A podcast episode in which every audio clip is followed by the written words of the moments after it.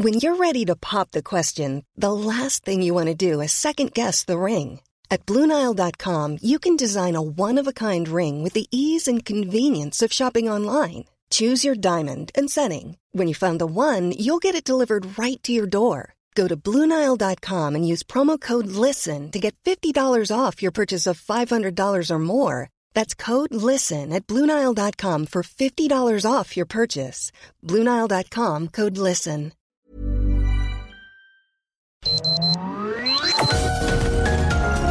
Heraldo Media Group presenta Sergio Sarmiento y Lupita Juárez.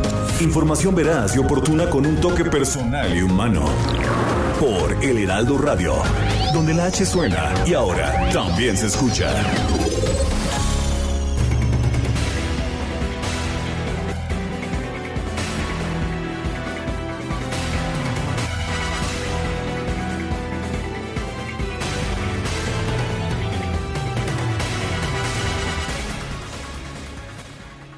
Hoy comienza la convención bancaria, la número 85, regresa al puerto de Acapulco, después de que en 2021 los organizadores recurrieron a un formato híbrido ante la contingencia sanitaria, una banca incluyente en la era digital y los retos del cambio climático, así se llama esta convención bancaria, la número 85, que se está llevando a cabo hoy 24 y 25 de marzo en el puerto de Acapulco.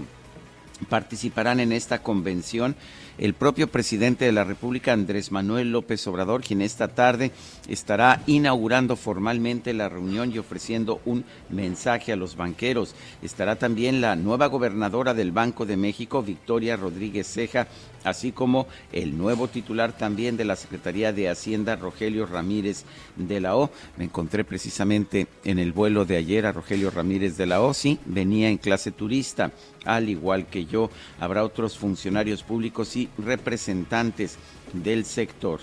Bueno, pues estaremos al pendiente. Yo estoy, yo me encuentro precisamente en el puerto de Acapulco, donde estaré cubriendo todo lo que tenga que ver con esta reunión anual que nos muestra la salud los problemas de la banca, las opiniones de quienes trabajan en el sector financiero, todo eso lo estaremos tratando en la Ciudad de México, en la cabina del Heraldo Radio. Nuestra compañera Guadalupe Juárez. Lupita, buenos días, ¿qué nos tienes esta mañana?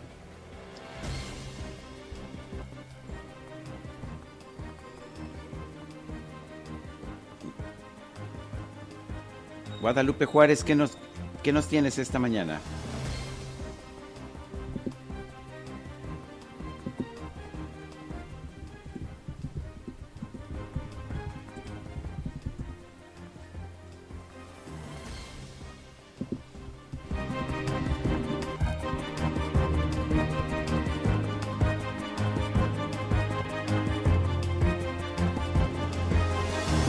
Con mucho gusto esta mañana desde la Ciudad de México. Sergio Sarmiento, a todo el equipo que anda por allá en Acapulco en esta convención.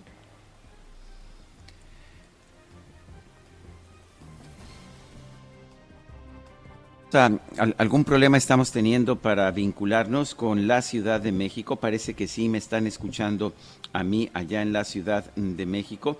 Vamos con otros temas. El embajador de Rusia en México, Víctor Coronelli, agradeció al presidente Andrés Manuel López Obrador y al canciller Marcelo Ebrard que no se sumaran a las sanciones en contra de su país ni a la petición de Ucrania de enviar armas para combatir a las tropas rusas.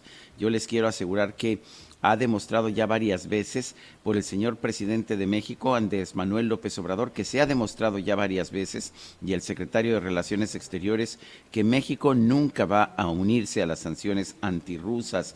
Esto lo dijo ante un grupo de diputados federales que instalaron ayer un llamado Grupo de Amistad México-Rusia.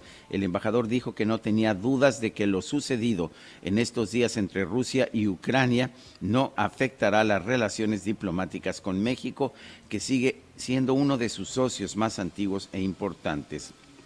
El embajador ruso señaló es importante para nosotros tener esta instalación del grupo de amistad en estos tiempos que son bastante complicados para mi país que enfrenta no solo una operación militar especial en Ucrania, sino también una tremenda guerra mediática, es lo que dijo el embajador ruso el día de ayer.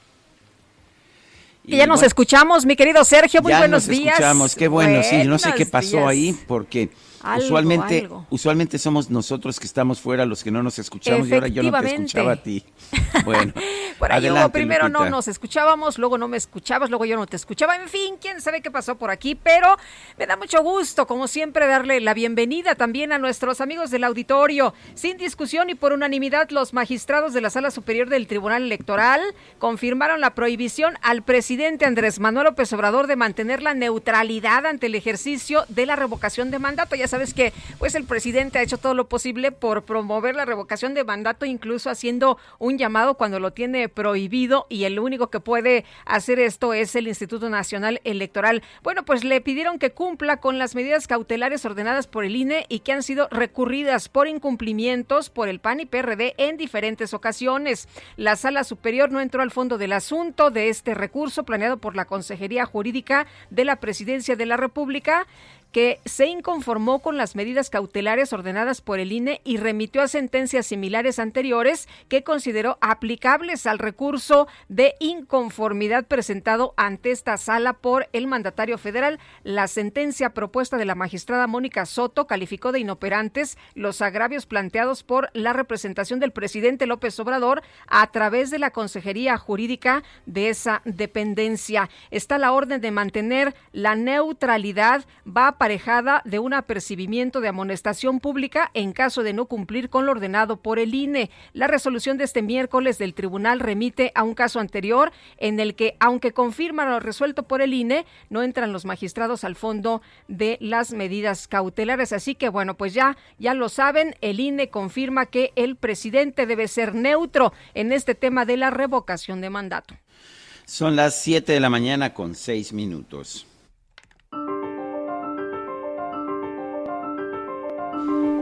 No poseo ni aspiro a tener el monopolio de la verdad absoluta. Andrés Manuel López Obrador.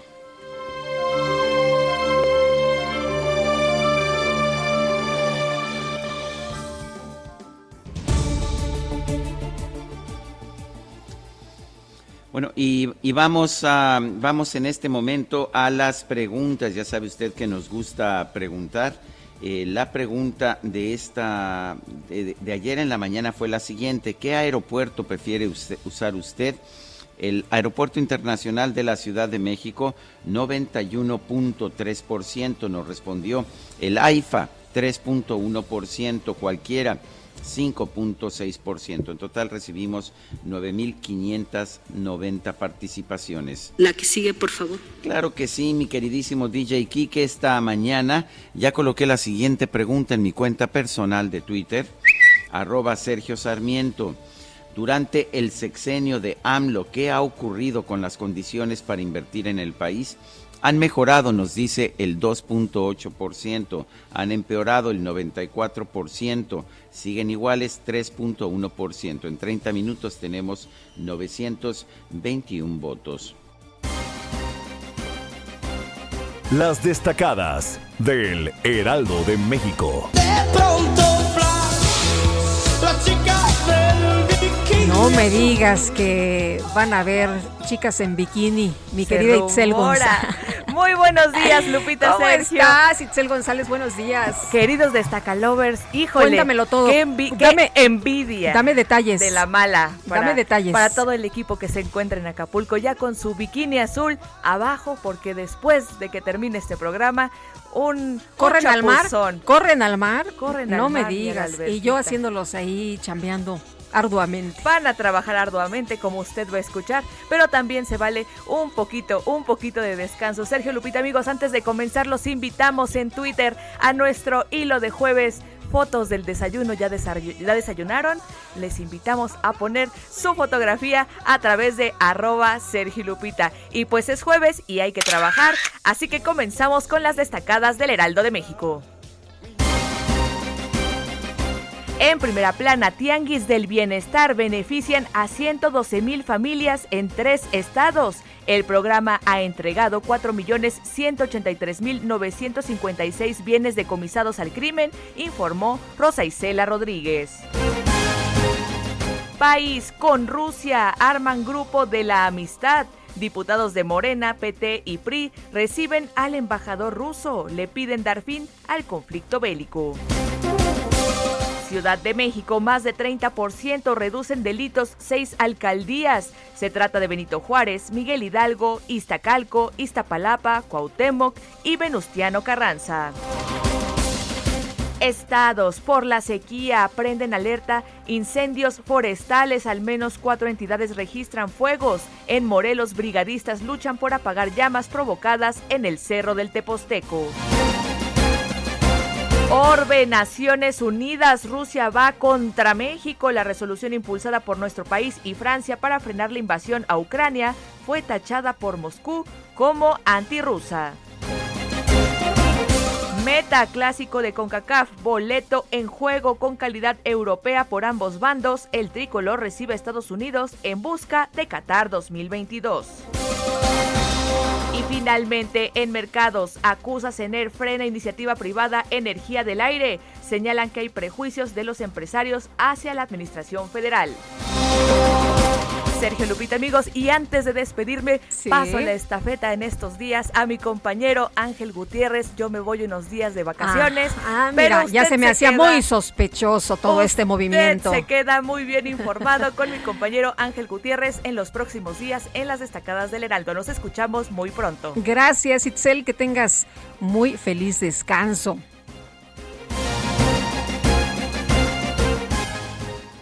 Y bueno, no todos nos podemos ir a descansar, Guadalupe, así que... alguien tiene que trabajar. Alguien tiene que trabajar. Aquí está todo el equipo, bueno, esta parte del equipo, gracias a Carla. Eh, sabemos que ha sido un momento muy difícil. Un abrazo, un fuerte abrazo. Gracias por ser tan profesional y por estar aquí con nosotros. Gracias, Angelina, nuestro operador. Eh, gracias también por, por apoyarnos, Miguel Ángel. Y vamos a un resumen de la información más importante de esta mañana.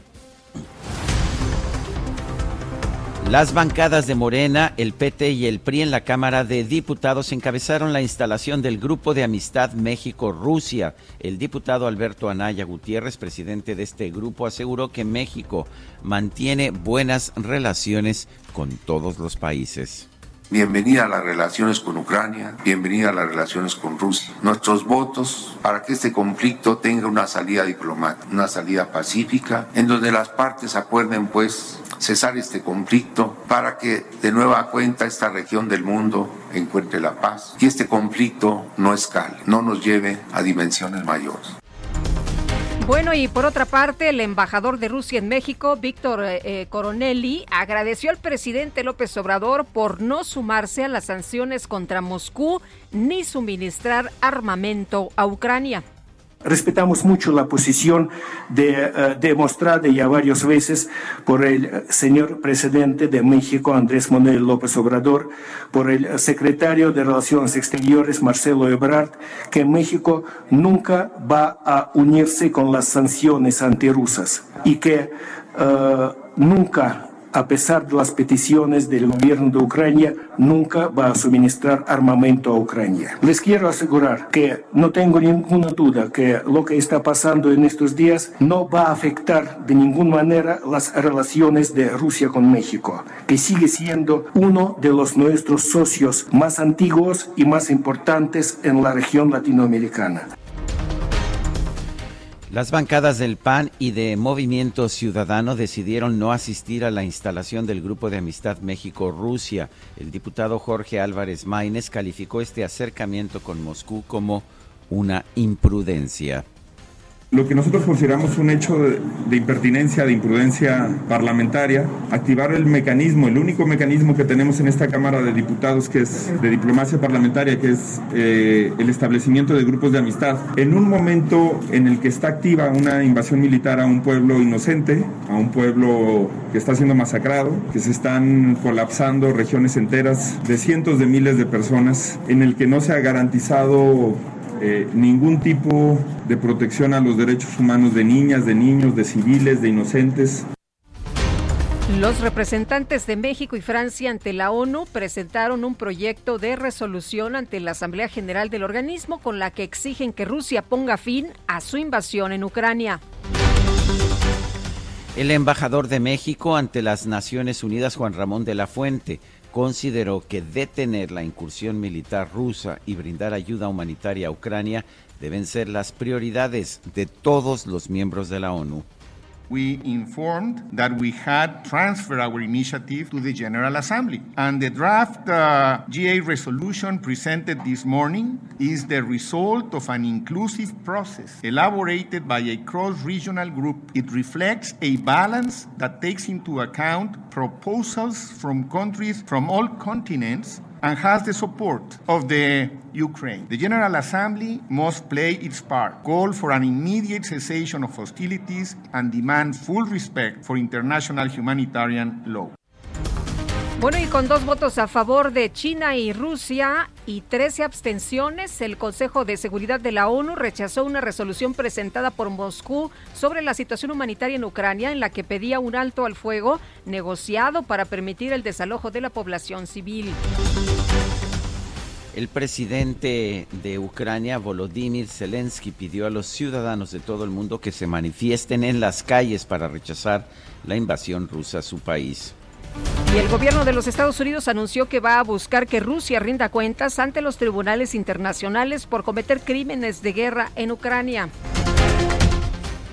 El presidente de la Unión Americana, Joe Biden, llegó a Bélgica para participar en reuniones con los líderes de la OTAN, el G7 y la Unión Europea, a fin de abordar el tema de la invasión rusa a Ucrania. El canciller Marcelo Ebrard se reunió con su homólogo de Arabia Saudita, el príncipe Faisal bin Farhan, con quien acordó reforzar el trabajo coordinado en áreas como el turismo y la innovación. El Consejo General del Instituto Nacional Electoral, el INE, declaró válido el padrón y la lista nominal de electores que serán utilizados durante la consulta de revocación de mandato. El INE ordenó al presidente López Obrador borrar de sus sitios oficiales de Internet la conferencia matutina del pasado 21 de marzo, en la que habla sobre la inauguración del Aeropuerto Internacional Felipe Ángeles.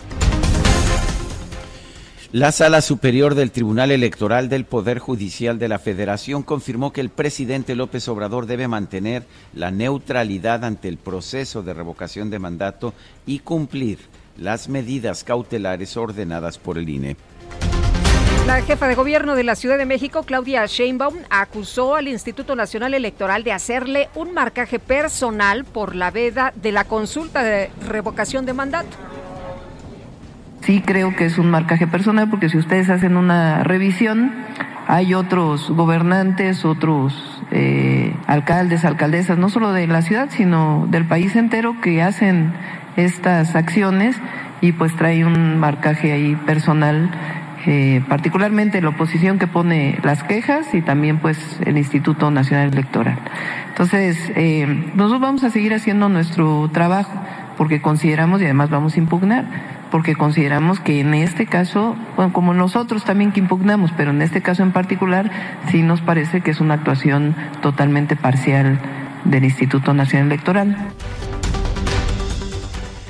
El INEGI informó que en la primera quincena de marzo del 2022 el índice nacional de precios al consumidor registró un crecimiento de 0.48% respecto a la quincena inmediata anterior. La inflación anual se ubicó en 7.29%.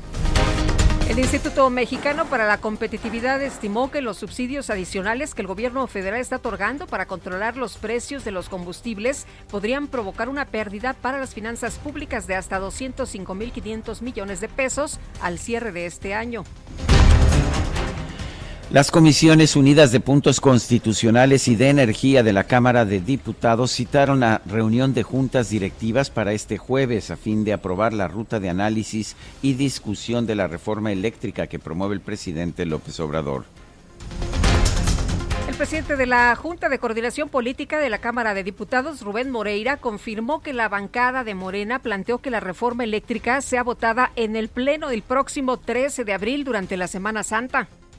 Hay una propuesta del grupo mayoritario de que se vote el 13 de abril. La respuesta de la Alianza Va por México, de la coalición Va por México, es que se sigue el trámite que dice la ley, pero nosotros no votaríamos en los términos en los cuales está dispuesta esta eh, iniciativa y que esperaríamos en todo caso pues un debate más amplio. Nosotros hemos dicho que no se precipite la reforma y esto no quiere decir que no se haya trabajado arduamente en los foros, creo que son los más importantes que ha habido, sino en la búsqueda de los consensos. El presidente de la Cámara de Diputados, Sergio Gutiérrez Luna, aseguró que la bancada de Morena está dispuesta a hacer adecuaciones a la reforma eléctrica, siempre que no se modifiquen los puntos fundamentales de esta iniciativa. Morena eh, lo dijo desde que se instaló el foro de Parlamento abierto que estábamos eh, en la disposición de escuchar las opiniones y de en su caso hacer adecuaciones siempre y cuando no se tocaran algunos temas fundamentales para nosotros que ya los hemos mencionado, pero estamos en ese proceso de análisis que se hará en las Comisiones Unidas de Puntos Constitucionales y de Energía. Congreso de Nuevo León aprobó la primera vuelta, en primera vuelta, la reforma integral a la Carta Magna del Estado impulsada, como ustedes saben, por el gobernador Samuel García.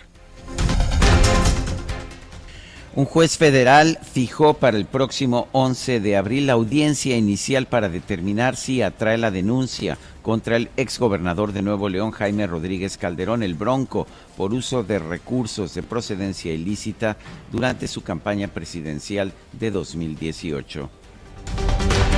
Adalina Dávalos, esposa del ex gobernador de Nuevo León, Jaime Rodríguez Calderón, solicitó un amparo para frenar cualquier orden de aprehensión girada en su contra por delitos que no ameriten prisión preventiva oficiosa.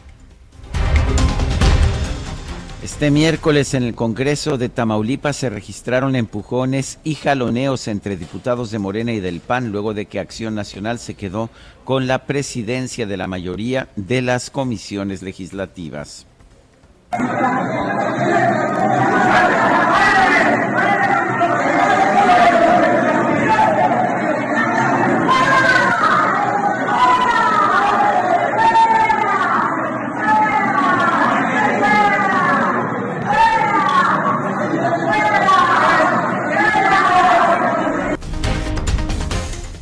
Pues así estuvieron las cosas por allá y con 24 votos a favor y una abstención, el Congreso de Durango ratificó el nombramiento de Daniel Rocha como nuevo fiscal general del Estado.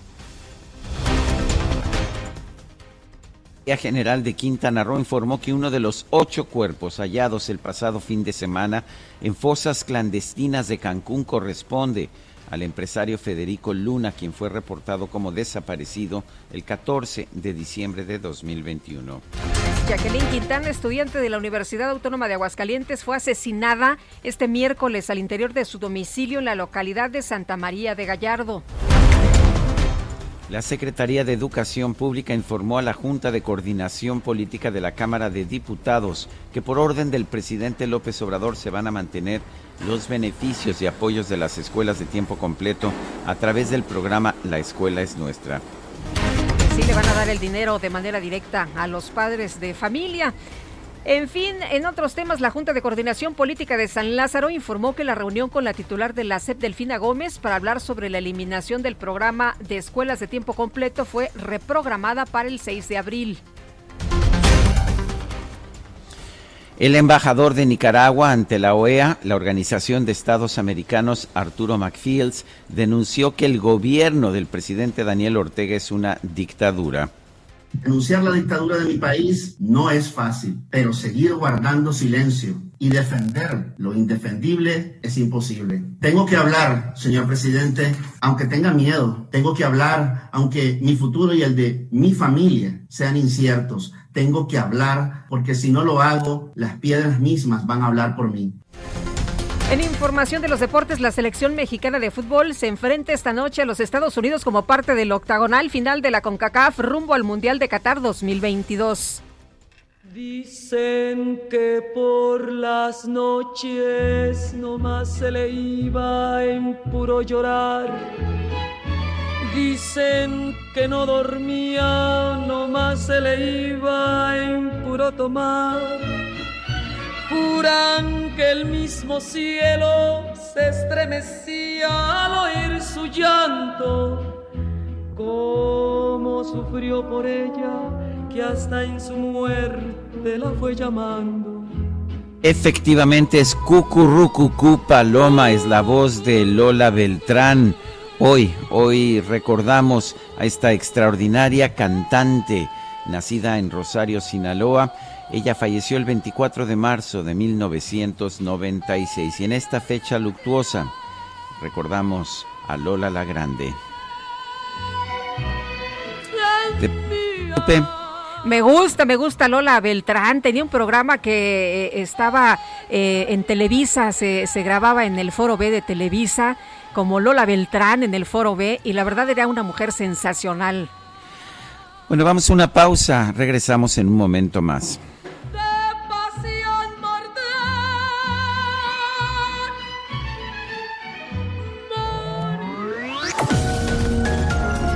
Sergio Sarmiento y Lupita Juárez quieren conocer tu opinión, tus comentarios o simplemente envía un saludo para ser más cálida esta mañana.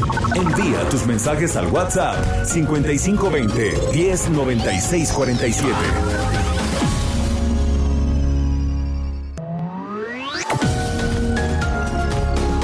Continuamos con Sergio Sarmiento y Lupita Juárez por El Heraldo Radio. ¿Dejarías al zorro y sus amigos a cargo del gallinero? Claro que no, por una simple razón. Se comerían las gallinas. Si sabemos que el consumo de comida chatarra, refrescos, tabaco y alcohol son la principal causa de enfermedad y muerte en México, ¿por qué dejamos que aquellos diputados, senadores, funcionarios y jueces, amigos de los zorros, diseñen políticas, aprueben leyes y resuelvan juicios que obviamente protegen sus intereses dañando nuestra salud? Fuera del gobierno, el zorro y sus amigos. El poder del consumidor. Cuando lejos te encuentres de mí, cuando quieras que esté yo contigo, no hallarás un recuerdo tendrás más amores conmigo. Yo te juro que no volveré, aunque me haga pedazos la vida. Si una vez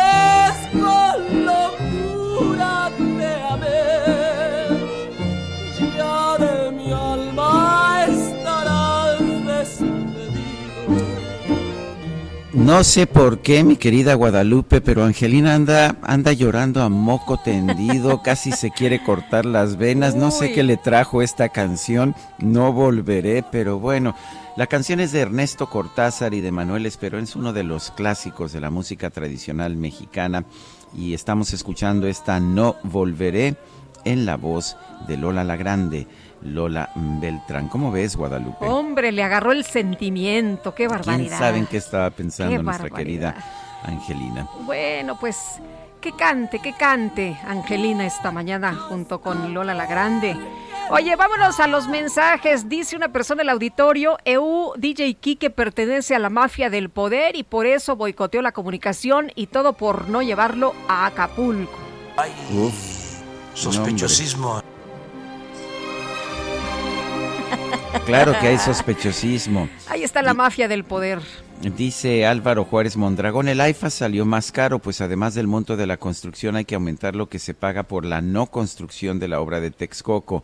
Gracias, señor presidente, misión cumplida, eso hace un buen gobierno por los pobres. Y nos eh, comenta Carla que manda un saludo muy, muy grande a Adriana Moral. Le agradecemos a esta eh, pues eh, operadora de la aplicación Didi que ayudó a nuestras compañeras el día de ayer aquí en la Ciudad de México para transportarlas rápidamente. Así que un saludo de parte de Angelina y de Carla. Bueno, pues parece que, que las rescató. Quién sabe cómo andaban de tiempo, que creo que llegaron al aeropuerto así como dicen, safe, safe and home. Son las 7 de la mañana con 34 minutos. En Soriana sabemos lo que te gusta. Lleva el segundo al 50% de descuento en toda la marca Elite, detergentes más color y alimento para perro de la marca Campeón y Mainstay. Sí, el segundo al 50%. Soriana, la de todos los mexicanos. Solo marzo 24. Aplica restricciones y sobre la misma línea de producto. Válido en Hiper y Super. Bueno, y el periodista Nicolás Alvarado publicó ayer una columna titulada Aeropuerto 75 o esa peli ya la vimos y es de desastre que comentaba precisamente aquí ayer Sergio en el Heraldo de México se publicó y bueno, habla sobre el aeropuerto de Montreal, un aeropuerto que de plano pues no no funcionó, no despegó, no arrancó. Nicolás Alvarado, escritor y promotor cultural, qué gusto saludarte, muy buenos días.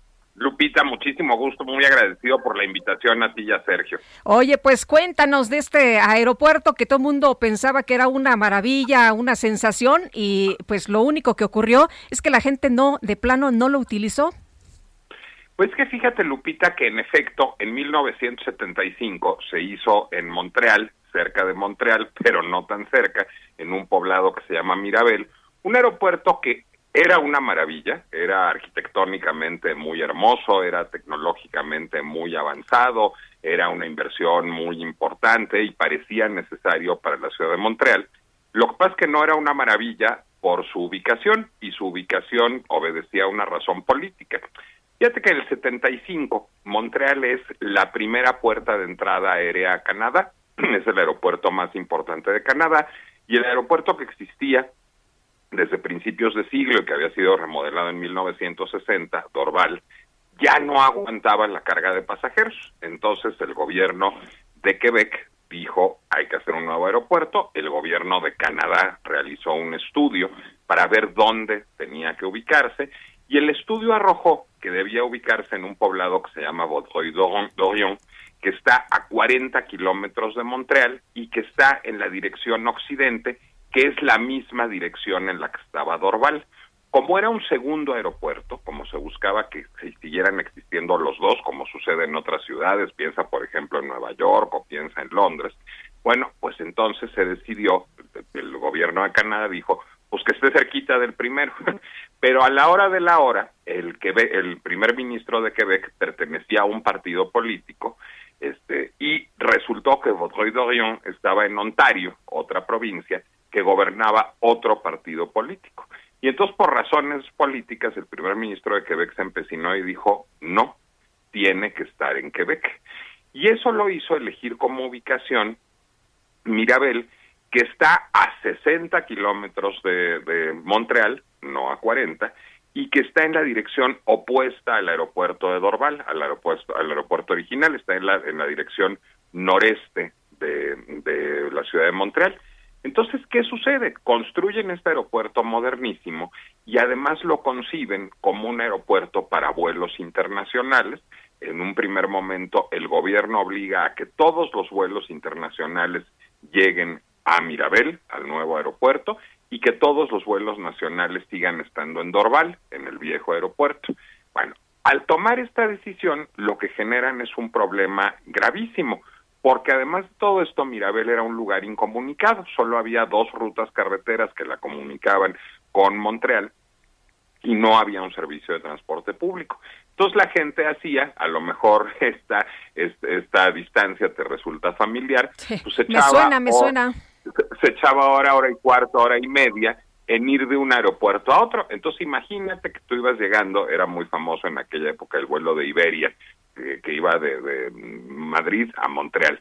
Imagínate, tú tomabas ese vuelo de Iberia, pero en realidad tu destino era Calgary o era Edmonton. Pues entonces tenías que, en el tránsito de una ciudad como Montreal, cruzar la ciudad, hacer hora, hora y cuarto, hora y media, en el mejor de los casos de camino, sin transporte público, simplemente con una ruta de autobuses, pues para ver si agarrabas tu conexión y llegabas a tu vuelo o no. Entonces, pues, ¿qué sucedió?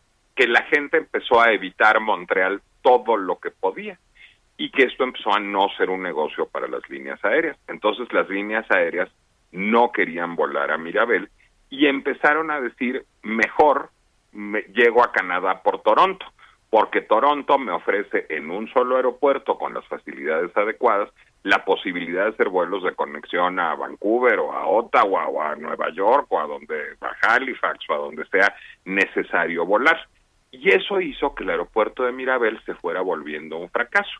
Hubo muchos esfuerzos de sucesivos gobiernos por tratar de apuntalarlo, pero nunca pudieron ponerse de acuerdo los tres órdenes de gobierno para reunir los fondos para construir una red de transporte público y además pues era una inversión pues más o menos innecesaria porque lo único que había de aquel lado era el aeropuerto de Mirabel.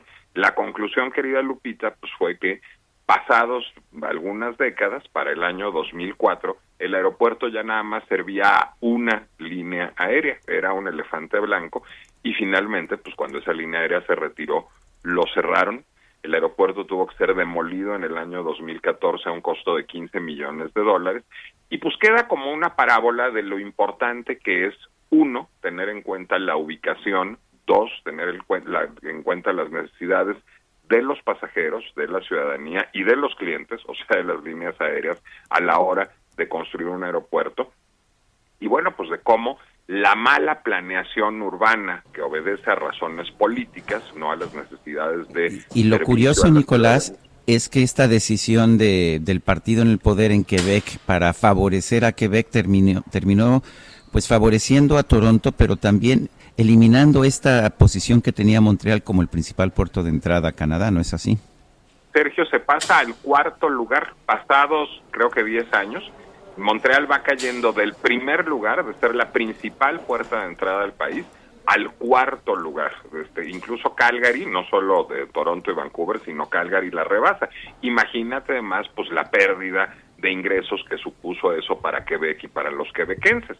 Es una decisión, digamos, que por una vanidad política se vuelve muy irresponsable hacia una sociedad y que termina pagando durante décadas. Al final costó 15 millones de dólares demoler en el año 2014 el, el aeropuerto de, de Mirabel, pero además imagínate como parábola, desde 2012, el hotel, el Chateau de l'Aéroport, que era un hotel de estilo brutalista, muy elegante, que abre en los años 70, pues se ve obligado a cerrar porque ya no hay nadie que se aloje ahí. El hotel es a la fecha un cascarón vacío. La empresa que es dueña de ese, de ese hotel no ha, no ha todavía reunido los fondos para demolerlo y queda pues simplemente como un vestigio de esa fantasía delirante que fue el aeropuerto de Mirabel, que hoy es simplemente un aeropuerto de cargo y su vieja plataforma pues ahora se usa de pista de carreras. Bueno, pues eh, aguas con los caprichos de los políticos, claro, Nicolás, me refiero a los de Canadá, no vayan a, a querer otra cosa. Por supuesto, solo hablamos de Canadá en 1975, ¿de qué otra cosa? Muy bien, Nicolás, un abrazo, gracias como siempre, buenos días. y, déjame decirte, Nicolás, que me, que me encantó tu artículo, de hecho hoy lo cito en mi columna, eh, me, pareció, me pareció muy claro, me pareció muy didáctico y qué bueno que hay que aprender de la historia, eso es lo que yo pienso. Ay, Sergio, me, conmueve y lo agradezco mucho y, y, qué bueno que te gustó. Gracias de veras por el interés y gracias, Lupita. Hasta luego, Nicolás. Muy buenos días. Son las, Un abrazo, Nicolás Alvarado, escritor y promotor cultural. Son las 7 de la mañana con 43 minutos.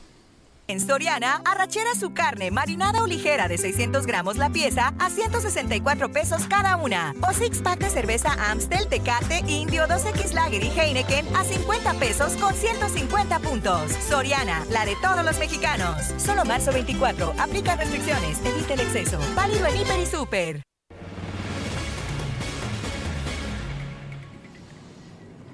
No son tiempos en que en los países del mundo, los países democráticos, haya pues muchos ejemplos de amistad, eh, instituciones u organizaciones de amistad con Rusia. Y sin embargo, nuestra Cámara de Diputados ayer instaló el grupo de amistad México-Rusia. Arlene Ramírez Uresti es internacionalista del Tecnológico de Monterrey. La tenemos en la línea telefónica. Arlene Ramírez Uresti, gracias por tomar nuestra llamada. ¿Qué tipo de mensaje está mandando la Cámara de Diputados al crear este grupo de amistad México-Rusia? Eh, muy buenos días, Sergio Lupita, gracias por la invitación. Pues es un mensaje totalmente eh, fuera de lugar, un, mensaje totalmente equivocado sobre lo que desde un inicio de esta administración se dijo, que era eh, una política exterior de respeto y de no intervención, no llamando varias veces a la doctrina Estrada como punto de partida para todas las líneas de política exterior. Pero además es un mensaje bastante equivocado porque un grupo de amistad no es lo que se instauró el día de ayer. Y esto más bien tendría, en todo caso, un matiz de reunión interparlamentaria, ¿no? que es totalmente diferente en el ámbito protocolario, porque un grupo de amistad, Sergio Lupita, se, se inicia cuando hay empiezan las relaciones diplomáticas bilaterales y multilaterales entre países, cuando no hay una embajada, por ejemplo, o como cuando hay países que tienen temas pendientes de resolver y a través de los, de los buenos oficios y la muestra de buena voluntad, se arman este tipo de foros para tratar temas educativos, culturales, de desarrollo económico, de desarrollo social, pero no para posicionar políticamente una postura respecto a un conflicto y respecto sobre todo pues a la postura eh, oficial de un gobierno respecto a una situación tan preocupante como la que se vive hoy en el mundo. Eh, Arlen, eh, tú escribías el día de ayer en tu cuenta de Twitter que pues esto sí sería un, un, tema de intervencionismo, este tanto que han abogado de esta administración de no meterse en los conflictos internos de otros países y decías tú también, escribías que pues eh, abandona la neutralidad. Cuéntanos sobre esto que, que mencionaste ayer en tus redes sociales. Sí, Lupita, muchas gracias. Pues justamente es el abandono total a una postura neutral es abiertamente declararse a favor y cobijar las acciones de un gobierno. Se invita a, los diplomáticos a un tema eh, no solamente para expresar la, empatía ¿no? y eh, la solidaridad con un pueblo que hoy sabemos que por supuesto sufre las consecuencias de un gobierno tirano y represor. Pero además eh, se abandona totalmente la idea de una postura neutral cuando ya ah, se pronuncia abiertamente en favor de una de las dos partes. Y eso, de acuerdo a los estatutos de, eh, la, de, la Convención de Viena, pues ya es, y, la Convención de Ginebra, ¿no? Totalmente abierto, es un proceso de intervencionismo. Es decir, ya estamos tomando partido, ya nos movimos al otro lado de los dos bandos, ¿no? O ya tomamos eh, no solamente uno de ellos, sino que además lo respaldamos abiertamente con uno de nuestros órganos federales más importantes, ¿no? que en una estructura republicana, pues ustedes saben que la división de poderes y el equilibrio entre ellos debe hablar también de una coordinación, lo cual por supuesto a través de lo que dijo la Cámara de Diputados, haciendo sintonía con la diplomacia parlamentaria, quiere decir que es una continua, una línea continua entre la política del Ejecutivo y la política del Poder Legislativo. Arlene, eh, Alberto Anaya del Partido del Trabajo es quien ha impulsado este grupo de Amistad México-Rusia. Recuerdo también que en el pasado hizo una, eh, una serie de visitas a Corea del Norte y alabó a Corea del Norte como un ejemplo para México. ¿Esa es la visión que tiene el Partido del Trabajo? Eh, no solamente es una visión, está dentro de sus estatutos no y de sus ideales tomar la izquierda y abrazarla a partir de ciertos patrones ¿no? que hay hoy en el mundo. La realidad es que eh, el Partido del Trabajo se ha pronunciado en diferentes formas a, a, favor de los regímenes comunistas y de los regímenes de izquierda. Sabemos que hoy hay una ola de neopopulismo en el mundo que no solamente tiende a exalzar y a, hablar de esta otra verdad del occidente, ¿no? Y a, a satanizar eh, todas las políticas occidentales y, e incluso los organismos internacionales. Esto eh, sale totalmente de contexto cuando en una política de no intervención y de total neutralidad, cuando verdaderamente llamamos a los buenos oficios, no tendríamos que tomar partido ni para ensalzar a uno ni a otro, simplemente buscar el beneficio no de la sociedad civil y en este caso, pues coadyuvar a la, al, al término de un conflicto tan importante, pero tan innecesario además. Eh, Arlen, eh, este, pues, eh, este grupo fue promovido precisamente por el PT, estuvieron ahí eh, algunos representantes, pero no de todos los partidos. ¿Qué tan, qué decías, bueno, pues es un poder, es sumamente relevante, pero qué, qué tan importante puede ser esto que se dijo el día de ayer o, o esta reunión que se dio el día de ayer? Cobra relevancia, Lupita, en el sentido de que se hizo a nombre del Congreso y no a nombre de los partidos o de las, de, las representaciones que cada partido tiene por el voto popular. Al, hacerlo en nombre de la Cámara de Diputados, ¿no? Y de, ser parte, lo dijeron claramente, de un proceso de diplomacia parlamentaria, que si bien es atribución de las cámaras, eh, también es atribución y facultad representar el interés de las y los mexicanos, ¿no? De nítidamente y entonces es peligrosísimo el hacer este tipo de intervenciones y, salir mediáticamente diciendo que es un posicionamiento de la legislatura vigente no eh, o actual porque pues evidentemente marca una postura respecto al conflicto. Y además viene eh, implícito perdón el visto bueno del poder ejecutivo. Y sabemos que el poder ejecutivo tiene como como una de sus principales facultades el poder representar a través de la política exterior y defender a los intereses nacionales. Entonces, lo preocupante es que este posicionamiento que se hace ayer desde la Cámara de Diputados, independientemente de que solo hayan sido tres partidos, ¿no? Eh, con representantes los que participan en el encuentro, pues se hace a nombre de la Cámara. Y entonces el llamarle un grupo de amistad, que además, insisto, está mal llamado el encuentro y no tiene el tono que debería protocolariamente, pues se instaura entonces un mecanismo que hay que decirlo claramente, de acuerdo a los estatutos de la Cámara de Diputados, ese grupo de trabajo o ese grupo de amistad debe durar lo que dura la legislatura. Yo quiero agradecerte, Arlene Ramírez Uresti, internacionalista del Tecnológico de Monterrey, el haber conversado con nosotros esta mañana. Muchas gracias a ustedes. Muy buen día. Igualmente, buenos días. Son las 7 de la mañana con 51 minutos. En Soriana esta cuaresma, lleva atún precisísimo en lata de 140 gramos a 9.90 o frijol pinto precisísimo de 908 gramos a 24.90 y frijol negro precisísimo a 20.90. Soriana, la de todos los mexicanos. Solo marzo 24. Aplican restricciones. Válido en Hiper y Super. El INE ordenó al presidente López Obrador retirar en un plazo máximo de tres horas la conferencia de este lunes 21 de marzo, donde se promovió por lo grande, ¿no? Por lo alto la inauguración del Aeropuerto Internacional Felipe Ángeles. Y de esto nos informa Elia Castillo. Te saludamos con gusto, Elia. Buenos días. Muy buenos días, Lupita, Sergio, los saludo con gusto. Pues así es, ayer por unanimidad, la Comisión de Quejas y Denuncias del INE ordenó al presidente Andrés Manuel López Obrador retirar en un plazo máximo de tres horas la conferencia mañanera del pasado lunes 21 de marzo en la que se promovió la inauguración del Aeropuerto Internacional Felipe Ángeles.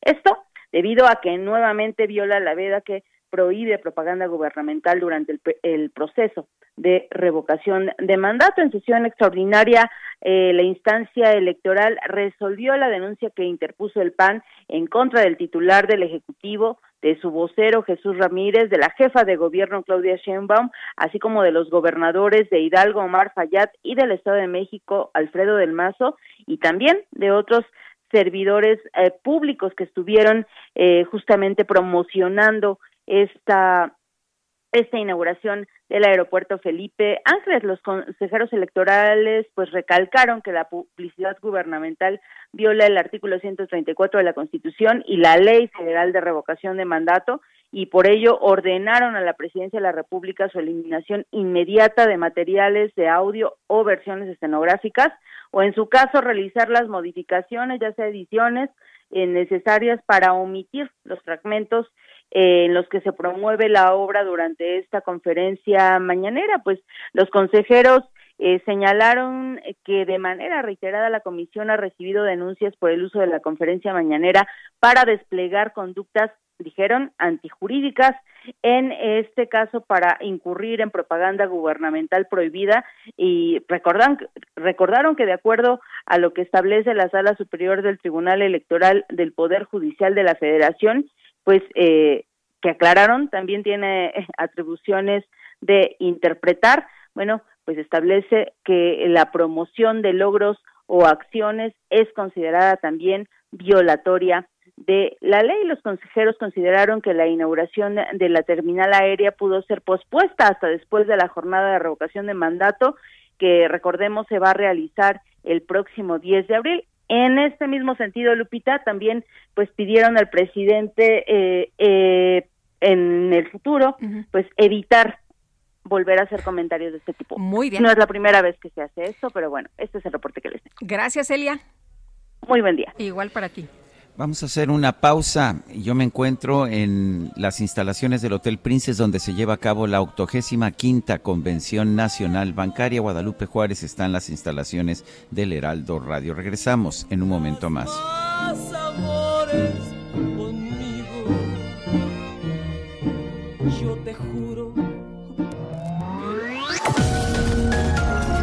Sergio Sarmiento y Lupita Juárez quieren conocer tu opinión, tus comentarios o simplemente envía un saludo para ser más cálida esta mañana. Envía tus mensajes al WhatsApp 5520 109647.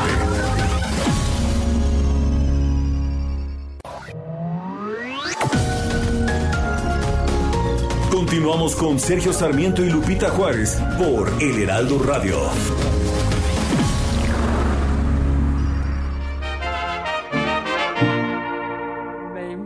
Una copa o te la invito. Tenemos que brindar por nuestras cosas. No vamos a llegar a emborracharnos. No más nos tomaremos cuatro copas. Me tienes que decir por qué te fuiste escuchando a Lola Beltrán, hoy es aniversario luctuoso de Lola la Grande y la verdad es que la escuchamos siempre con mucho gusto. Esto se llama Cuatro Copas. Tienes que contar por qué me odiaste. Quisiera detener en ti la vida. Quisiera revivir aquel pasado Quiero recordarle a usted que estamos en una transmisión especial. Guadalupe Juárez está ya en la cabina del Heraldo Radio. Yo me encuentro en Acapulco para asistir a la octogésima quinta Convención Nacional Bancaria, una convención a la que vengo asistiendo pues desde que yo tengo memoria. Yo creo que desde los años 80 o 90 empecé a, venir. Eh, nosotros, eh, yo me acuerdo que hace muchos años establecí la costumbre de estar en el pasillo de entrada. Esto genera ruido a veces y yo sé que a veces la gente dice, bueno, ¿y por qué están en un lugar tan ruidoso? nos permite pescar a la gente que va pasando, platicar con los banqueros, estar un poco eh, con todo el conocimiento y toda la información y aquí acabamos de pescar a Daniel Becker, presidente de la Asociación de Bancos de México, a quien me da mucho gusto darle la bienvenida a esta cabina del Heraldo Radio. Daniel, siempre es un gusto. Dani, perdón, ¿te puedo decir Dani? Por supuesto, como siempre lo hemos hecho, mi querido Sergio. Muchas gracias por la invitación a ti y a Lupita. A ver, Daniel, pasamos en 2020, 2021 una crisis económica. En 2020 se desplomó la economía 8,5%. En otras crisis anteriores esto ha significado problemas muy serios para la banca. En 95, bueno, pues quebró casi toda la banca mexicana después de la crisis del 94-95. Eh, ¿Cuál ha sido la experiencia? Porque yo no veo malas cifras en lo que estoy viendo. No, y déjame decirte, Sergio, si me permites, eh, no solo problemas para la banca, para las finanzas públicas. Eh, en esta ocasión, eh, lo comentábamos antes del corte, eh, pues la banca ha salido muy fortalecida, índices de capital por superiores al 19%, cuando el regulatorio es 10,5%, un exceso de liquidez de cerca de 1.5 billones de pesos, y creo que eso obedece a que tenemos un eh, mucho más prudencia los mexicanos en el otorgamiento de crédito, tenemos el buró de crédito, somos muchos más, mucho más conscientes de cuidar eh, nuestro, nuestro buró, nuestro crédito, el pago. Y creo que otro elemento es la gran confianza que hay en el sector bancario. Durante la crisis eh, tuvimos depósitos por alrededor de 1.5 billones, pero la captación total de la banca, Sergio, es de casi 6.9 billones de pesos, lo que me confirma que la población tiene una gran confianza en la banca. Eh, Daniel, eh, tú ves elementos de optimismo, em, te he escuchado con, con, este tema y bueno, eh, hablas de que necesitamos un mayor crecimiento, que necesitamos mayor inclusión, pero ¿qué elementos estás viendo para ver que México pues sí, sí puede ser un país pues mejor, un país en el mediano plazo, pues una potencia? Yo creo que Lupita estamos en una coyuntura justa para que eso suceda. Estamos hoy en un tema geopolítico donde como hemos ya visto, eh, la importancia de tener un país estratégico aliado a los Estados Unidos y Canadá es fundamental. Creo que el instrumento del TEMEC es algo muy poderoso que no tenemos que aprovechar y si aprovechamos esta tensión comercial que vemos entre los Estados Unidos y los países asiáticos y aprovechamos este momento, que es lo que platicaremos hoy con el presidente, creo que México se puede poner en condiciones de ser una potencia como lo es hoy Corea del Sur, que por cierto en los 70 era un país de ingresos similares al de México y veamos lo que hoy es Corea. Yo creo que si aprovechamos esta coyuntura, que ya existe, además no tenemos que invertir el hilo negro, el Bajío ya es así, el noroeste ya es así, Chihuahua ya es así, hemos generado clústeres de crecimiento. Si podemos replicar eso en las 32 entidades federativas, creo que tendremos un México muy potente hacia adelante. ¿Cómo está haciendo la relación con el presidente de la República? Recuerdo que pues en alguna ocasión él prefirió no venir aquí cuando era candidato a la presidencia de la República, prefirió no venir a hablar con los banqueros. ¿Cómo está haciendo la relación? Y me imagino pues que te toca a ti llevar esa relación. La verdad ha sido muy respetuosa. Sergio, acuérdate que él dijo que no iba a tener, no iba a enviar una sola iniciativa con respecto a la banca en tres años, lo ha cumplido. Eh, le queremos explicar que lo que nosotros pensamos es que lo más importante es crear elementos de competencia y cuando haya fallas de mercado, ahí sí explorar qué se tiene que hacer para que los usuarios tengan mejores productos y servicios. Yo te diría que ha sido una relación cordial, de respeto y de puentes de construcción para ser una banca más robusta y que ayude a más mexicanos. El presidente decía el otro día en una de sus conferencias es que las eh, condiciones en nuestro país eran muy buenas para la actividad eh, bancaria. Sin embargo, tenemos eh, problemas de la pandemia, tenemos problemas que venimos arrastrando y que en estos momentos nos tienen con una inflación muy alta. Están los problemas que ya mencionabas geopolíticos. ¿Aún así crees que tenemos condiciones inmejorables? Bueno, a ver, velo desde este punto de vista. por supuesto, la oportunidad ahí está, las condiciones están. Ahora hay que saber capturar el valor y hacer que esto suceda. Eh, si tú ves, por ejemplo, Lupita, el Bajío ha crecido a niveles como China, 5% por año durante los últimos 25 años. Vean el progreso que hay en estados del Bajío que están vinculados al sector exportador. Yo creo que México tiene un bono demográfico, una frontera, características muy particulares y de verdad se puede ser una potencia. Y estoy convencido de que si lo aprovechamos, eh, sí, como dice el presidente, tendemos todos los elementos para generar un hemisferio del norte mucho más potente. Inclusive se habla de visas temporales de trabajadores. En Estados Unidos hoy hay una escasez no solo de las canales de suministro, también de mano de obra. Y creo que en ese sentido México tiene una oportunidad que debe de capitalizar. Siempre te preguntan, siempre les preguntan a los banqueros, ¿y por qué no prestan más? ¿Qué les respondes? Pues porque hay problemas estructurales y hay problemas de demanda, porque Sergio es un tema multifactorial y siempre ha sido esta tensión entre modelos prudenciales de otorgamiento de riesgo y tomar riesgos. Comentamos ahorita en el corte, Sergio, que está estadísticamente comprobado que la banca puede, creer el, puede crecer el doble del PIB, es decir, si el PIB creciera 3%, la banca pudiera crecer hasta en 6%. Más allá de eso, pudiera empezarse a generar cartera de mala calidad y entonces sí perder la confianza que tienen hoy los mexicanos en la robustez de la banca y yo creo que eso está incuestionable. Tenemos que encontrar mecanismos, quizá generar elementos de demanda, educación financiera, Estado de Derecho y una mayor actividad económica. Creo que si esos cuatro elementos se podían dar simultáneamente, pudiéramos profundizar mucho más el crédito bancario. ¿Qué tanto disminuyó el crédito en la pandemia en 2020? Bueno, vieron sectores que, que decrecieron dos dígitos, pero te podría decir que en el, en el agregado total, en términos nominales, al día de hoy ya estamos prácticamente solamente 2% abajo en términos de stock total en todos los segmentos de crédito de lo que teníamos en, el, en noviembre de 2019. ¿Y la cartera vencida, que siempre es el foco rojo? Mira, lo platicamos hace rato. Llegó a estar en 4.5 en, en la parte máxima de la pandemia y hoy estamos en 2.1 y nos comparamos mucho mejor con otros países. Pues yo quiero agradecerte, Daniel Becker, presidente de la Asociación de Bancos de México, presidente de MIFEL, son nuestros este, vecinos aquí.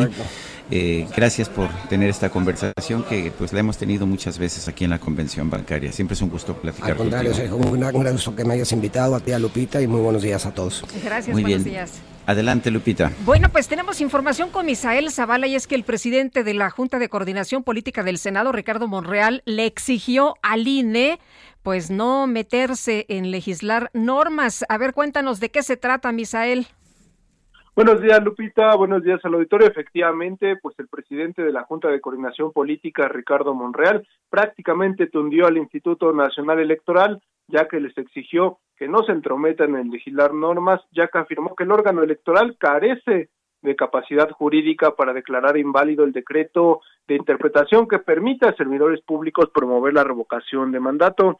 El legislador zacatecano aseveró que los consejeros del INE no pueden meterse en cambiar normas o leyes, esto después de que el Instituto Nacional Electoral declaró inválido este decreto de interpretación en el cual pues eh, se deja claro que todo servidor público puede promover la revocación de mandato.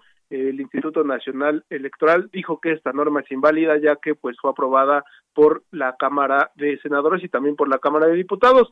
Indicó el senador Monreal que el INE carece de capacidad jurídica para declarar inválida esta norma por mucho que quieran pues legislar, ellos no pueden hacerlo, incluso también sostuvo que eh, si existieran errores en el propio decreto de interpretación que fue avalado ya la semana pasada y publicaron en el diario oficial de la Federación, tiene que ser un órgano jurisdiccional como la Suprema Corte o el Tribunal Electoral de eh, Justicia el que diga que es inconstitucional inconstitucional esta norma. Hasta hasta en tanto no se declare así eh, la norma está vigente y sigue vigente para que todo servidor público pueda promover la revocación de mandato. Esto lo dejó en claro así Ricardo Monreal. Hasta aquí la información, Sergio Lupita. Bueno, muchas gracias, Misael. Gracias, buen día. Hasta luego, muy buenos días. Y lo que hemos escuchado una y otra vez es que el único que puede promover la revocación de mandato tal y como lo establece la ley es el Instituto Nacional Electoral. Bueno, en otros temas, el subsecretario de Seguridad y Protección Ciudadana, Ricardo Mejía Verdeja, expuso que el alcalde de Aguililla, César Arturo Valencia, fue asesinado por un grupo del crimen organizado en represalia que no pudo frenar la presencia de fuerzas federales en el municipio de Michoacán. En la conferencia de prensa de esta mañana en Palacio Nacional, Ricardo Mejía señaló que se logró identificar la mecánica de los hechos, así como el móvil del homicidio. Este evento fue perpetrado, dijo, por un grupo criminal que, tiene eh, raíz, eh, bueno, un grupo criminal que a raíz del programa social de intervención que ordenó el presidente y que coordinó la secretaria Rosa Isela Rodríguez y con posterioridad la recuperación territorial de la Secretaría de la Defensa Nacional de Aguililla, Coalcomán y de la región de Tierra Caliente, Michoacán, uno de los móviles, eh, uno de los móviles es que el alcalde no fue eficaz para impedir esta presencia, por lo que una célula criminal habría tomado como represalia su vida. Ricardo Mejía adelantó que se ha logrado identificar a los autores materiales e intelectuales del homicidio del alcalde y que en próximos días podría judicializarse el caso. Imagínate nada más qué tarea le encomendaron estos cuates de la eh, de los criminales, de las organizaciones criminales a este funcionario. No dejes que entren las fuerzas federales y pues eh, eh, no, no depende de él, ¿no? Es una decisión em, en otras esferas y bueno, pues esto no ocurrió, ya lo contaba Héctor de Mauleón en una columna donde hablaba del tema y señalaba precisamente que lo habían asesinado porque pues esto no, no se había impedido. Bueno, y en otras cosas, el presidente de Morena en la Ciudad de México, Tomás Pliego Calvo, exigió al INE detener el hostigamiento en contra de la jefa de gobierno capitalino, Claudia Sheinbaum. Cintia Stettin, cuéntanos buenos días. ¿Qué tal? Muy buenos días, Lupita Sergio. Buenos días al auditorio. Pues así como lo comentas, Tomás Pliego Calvo, presidente Morena en la Ciudad de México, exigió al INE detener el hostigamiento en contra de la jefa de gobierno, Claudia Sheinbaum. Y es que dijo, el marcaje personal en contra de eh, pues, la mandataria capitalina es evidente toda vez que le han notificado por tercera ocasión que debe retirar de sus, de sus redes sociales algunas publicaciones que promueven el ejercicio de revocación de mandato. Añadió que esta acción del INE cuarta la libertad de expresión de Sheinbaum Pardo, además de que hay una contradicción, pues recordó que se publicó un decreto que permite a servidores públicos promover la revocación de mandato. Dijo que el INE apuesta por boicotear el proceso de revocación de mandato y muestra de ello es que pues esta, este ejercicio de participación ciudadana solo se pudo eh, llevar a cabo gracias a la presión de la sociedad civil y del presidente Andrés Manuel López Obrador. Finalmente dijo que los consejeros electorales actúan como si fueran parte de los partidos de oposición y por ello llamó a que se lleve a cabo una reforma electoral de fondo para evitar que estos organismos electorales sean un obstáculo para la democracia participativa. Supita, es la información que tenemos. Cintia, muchas gracias. Muy buenos días. Buenos días, seguimos pendientes. Son las 8 de la mañana con 13 minutos. Vamos con el Químico Guerra. El Químico Guerra con Sergio Sarmiento y Lupita Juárez. Químico Guerra, ¿qué nos tienes esta mañana? Adelante. Sergio Lupita, ya hace, creo que más de un año les hice una vez la pregunta de si sabían ustedes dos, Sergio Lupita, que su celular que tienen ahorita frente a ustedes gasta más luz, más energía eléctrica que su refrigerador en casa. ¿Se acuerdan de esa pregunta? Dijiste, yo sigo encontrando que es difícil de creer, pero bueno. bueno, pues es que lo que resulta, efectivamente, lo ponemos a cargar y no pensamos que esa carga vaya a afectar nuestro consumo de energía eléctrica. Pero ¿qué es lo que sucede? La huella de carbono de la información. Un celular consume más electricidad que un refrigerador estándar. Un eh, data center, eh, que, eh, que son donde se recibe toda esa información que estamos generando con los celulares, producen hoy en día fíjate, el 2% total de las emisiones globales de carbono, el equivalente al total de las emisiones de la industria de la aviación. Pero este porcentaje, y eso es eh, por lo que estoy haciendo ahorita el comentario, va en aumento y se espera que llegue al 3.2% en 2025, o sea, prácticamente en dos años y diez meses. Para el 2040 las proyecciones son que llegará al 14% del total de las emisiones globales de carbono. Con la cantidad de selfies, TikToks, videos que hacemos miles de millones de seres humanos, no estoy exagerando, hay ya miles de millones de celulares funcionando en el mundo, nos quedamos muy seguidos sin espacio disponible y lo guardamos en dónde? En la nube. Buscamos en Google y guardamos imágenes, los artículos que encontramos en la nube compramos por email, guardamos la información, eh, los eh, YouTubes que hacemos, que vemos, las canciones en la nube. ¿Y qué es la nube? La mayor parte de la gente piensa pues, que efectivamente es así, como una especie de cuestión etérea, ¿no? En, el, en la atmósfera en donde se va guardando la información. No, la nube son búnkers de concreto enormes, se llaman data centers. Esos data centers adentro tienen miles de servidores cada uno recibiendo miles de información cada segundo. Ahí se guarda mi foto, lo que estoy hablando ahorita con ustedes por celular, se está guardando en algún data center en alguna parte del globo terrestre. Estos data centers consumen una gran cantidad de electricidad, mucha de ella porque estos servidores, al estar encerrados, se van calentando y eh, al calentarse pueden sufrir caídas del sistema. Entonces, necesitan refrigeración intensa y constante y esto gasta una gran cantidad de electricidad. Entonces, de ahí viene el consumo de nuestro celular. No es que el mío en sí lo esté haciendo, sino lo que yo estoy hablando ahorita con usted se está yendo a algún lugar eh, físico sobre la corteza terrestre, no está en una, nube flotando. Entonces, ahí hay dos eh, soluciones importantes. Una de ellas, desde luego, permitir sistemas de refrigeración pasivos con circulación de aire frío para que se reduzcan los gastos de refrigeración de los data centers y lo otro hacerlo mucho más, eh, digamos, aerodinámico, mucho más fluido, mucho más sencillo, de tal manera que eso va a suceder con las supercomputadoras pronto, que no se gaste tanta cantidad de energía eléctrica. Pero al día de hoy, muy poca gente lo sabe, el celular está gastando indirectamente una cantidad muy importante de energía que le está poniendo obstáculos al cumplimiento que tenemos los seres humanos de reducir fuertemente nuestra huella de carbono, nuestras emisiones de gases de efecto invernadero a la atmósfera para evitar el calentamiento global. Son esas realidades, ¿verdad? Que muchas veces uno no las piensa, no las, eh, no las eh, cree y no las entiende, pero que ahí están. Los data centers son estos grandes centros en donde toda mi información está en alguna forma guardada, está transmitiendo de mi celular a eh, la cabina ahorita con ustedes vía satélite, pero se guarda en un eh, data center y de ahí viene este gran consumo eléctrico, Sergio Lupita.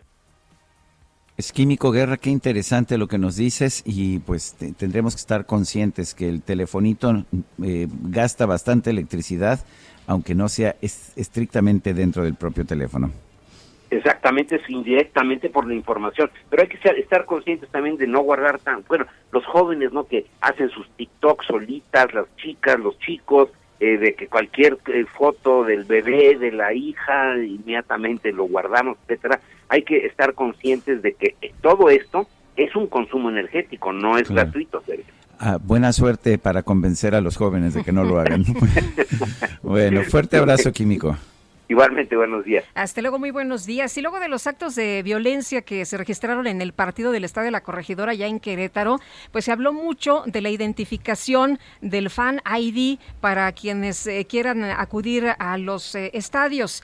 Eh, pero ayer platicamos con el INAI y nos decían que el sistema de reconocimiento facial en los estadios de fútbol podría poner en riesgo la privacidad y la protección de los datos personales. Vamos a platicar del tema con Ricardo Amper, director de Incod México, una empresa orgullosamente mexicana con mucho éxito. Y Ricardo, te saludo con mucho gusto y te quiero preguntar qué piensas de esto que ha señalado el INAI y de la tecnología de identidad. Cuéntanos. Hola Lupita, Sergio, muchas gracias por invitarme a su programa. Miren, eh, el tema de privacidad de datos me parece que es algo increíblemente acertado eh, y que es algo fundamental en la identidad, porque antes se pensaba que la información cuando tú la dabas para abrir una cuenta de banco, ahorita que están ahí en la convención, para entrar a un estadio, era la información del banco la información de la institución y no es la información de las personas. Entonces, eso lo que está logrando hacer es crear una revolución de identidad en el país. Y algo que quisiera aclarar es, dependiendo del sistema que se use, en este caso, por ejemplo, el de nosotros, eh, es al contrario, es muchísimo más seguro y cumple, eh, digamos, mucho más con, las leyes de, eh, de acceso a la información por lo siguiente.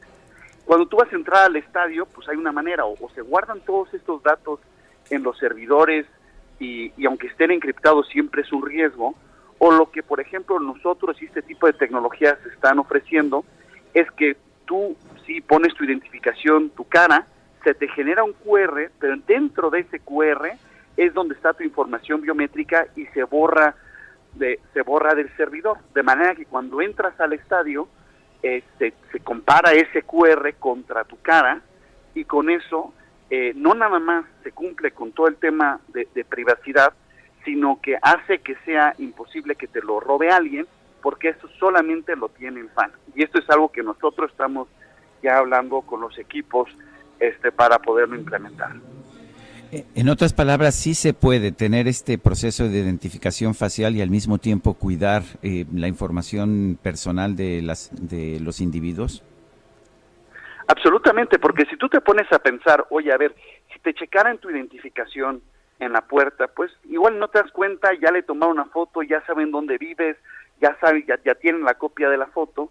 Compara eso contra un código QR donde toda tu información biométrica está ahí metida, está encriptada, lo leen, nunca entra a Internet eh, y entonces por mucho es, es, más seguro. Y eh, ayer, por ejemplo, en la Jaiba fue el, fue el primer partido en donde se usó nuestra tecnología eh, y muy exitosamente. Eh, Ricardo, dices que además se está utilizando ya con mucho éxito en otros sectores y te eh, hacías referencia a esta convención bancaria. Eh, cuéntanos la utilidad en el sector financiero.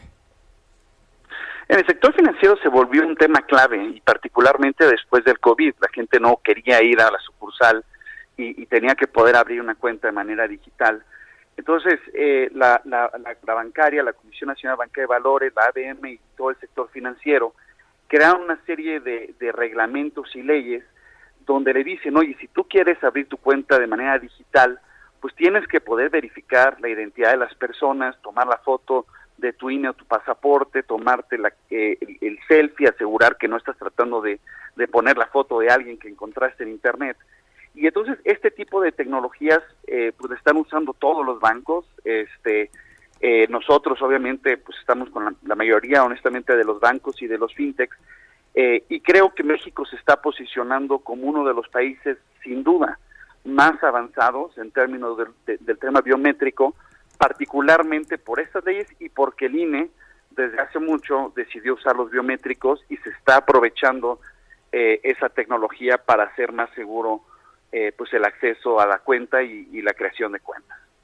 Ahora, las personas que tuvieran alguna preocupación por el, tema de los datos, ya nos decías que es muy seguro, que es más seguro que te tomen ahí una credencial y que no sabes en realidad cómo se maneja toda la información.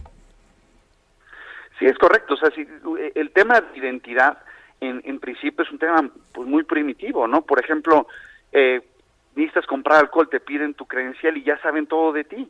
Entonces, este tipo de tecnologías eh, que a lo mejor al principio a la gente le da un poco de miedo, al contrario, son más seguras, cuidan mucho más tu privacidad eh, y, y, y, sin duda eh, permiten que haya mucho más acceso, porque siempre dicen, oye, a ver, el problema del fraude son los fraudulentos o el dinero, no.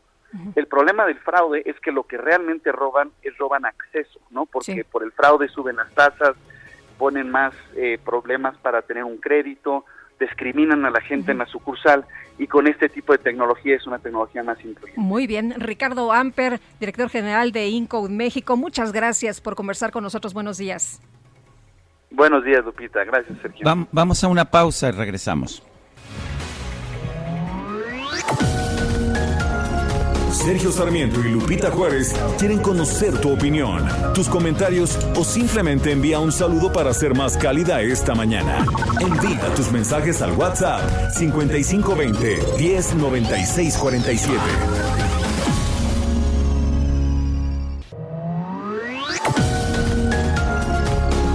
Continuamos con Sergio Sarmiento y Lupita Juárez por El Heraldo Radio.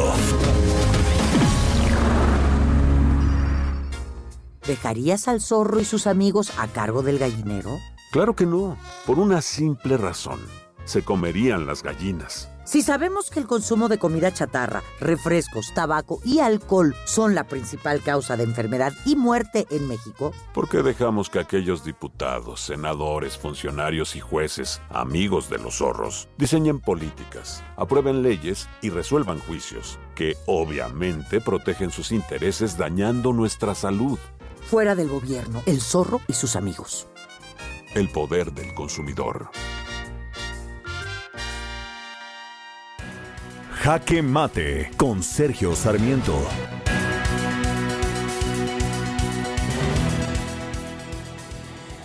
La historia nos ha enseñado a los mexicanos a tener mucha precaución con las crisis económicas. ¿Y por qué?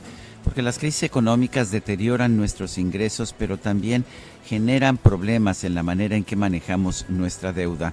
El peor caso lo vimos tras la devaluación del peso de diciembre de 1994 con la crisis económica que siguió en 1995 y que provocó la virtual quiebra de toda la banca mexicana el costo de esta, de esta quiebra lo seguimos pagando los contribuyentes mexicanos. Si no se hubiera hecho ese rescate, ese rescate de la banca, eh, la enorme mayoría de los mexicanos habríamos perdido todos nuestros ahorros y las consecuencias habrían sido desastrosas para los mexicanos y para la economía de nuestro país. Es importante tener una buena memoria de lo que ha ocurrido en el pasado. Hoy, sin embargo, vemos una situación distinta, a pesar de que, eh, de que la economía mexicana registró un desplome de 8.5% en 2020, el año de la pandemia. Hemos visto una recuperación muy rápida.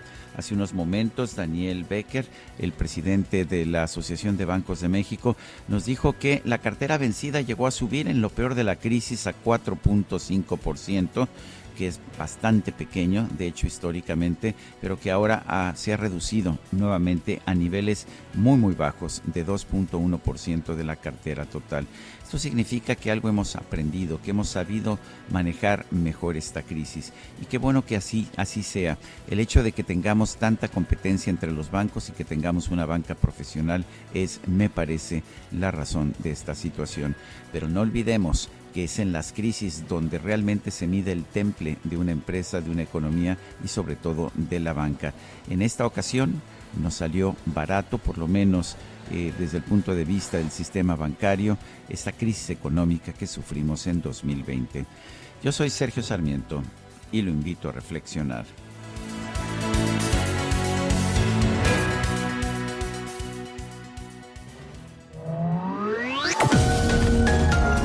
Para Sergio Sarmiento tu opinión es importante.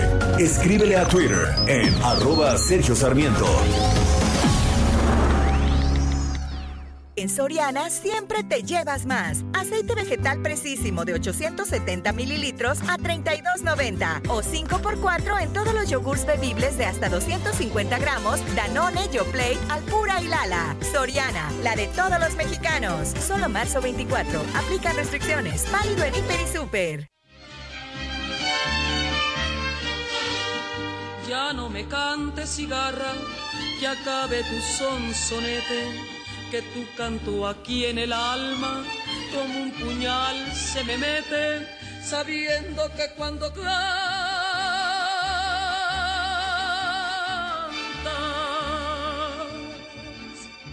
pregonando vas tu muerte.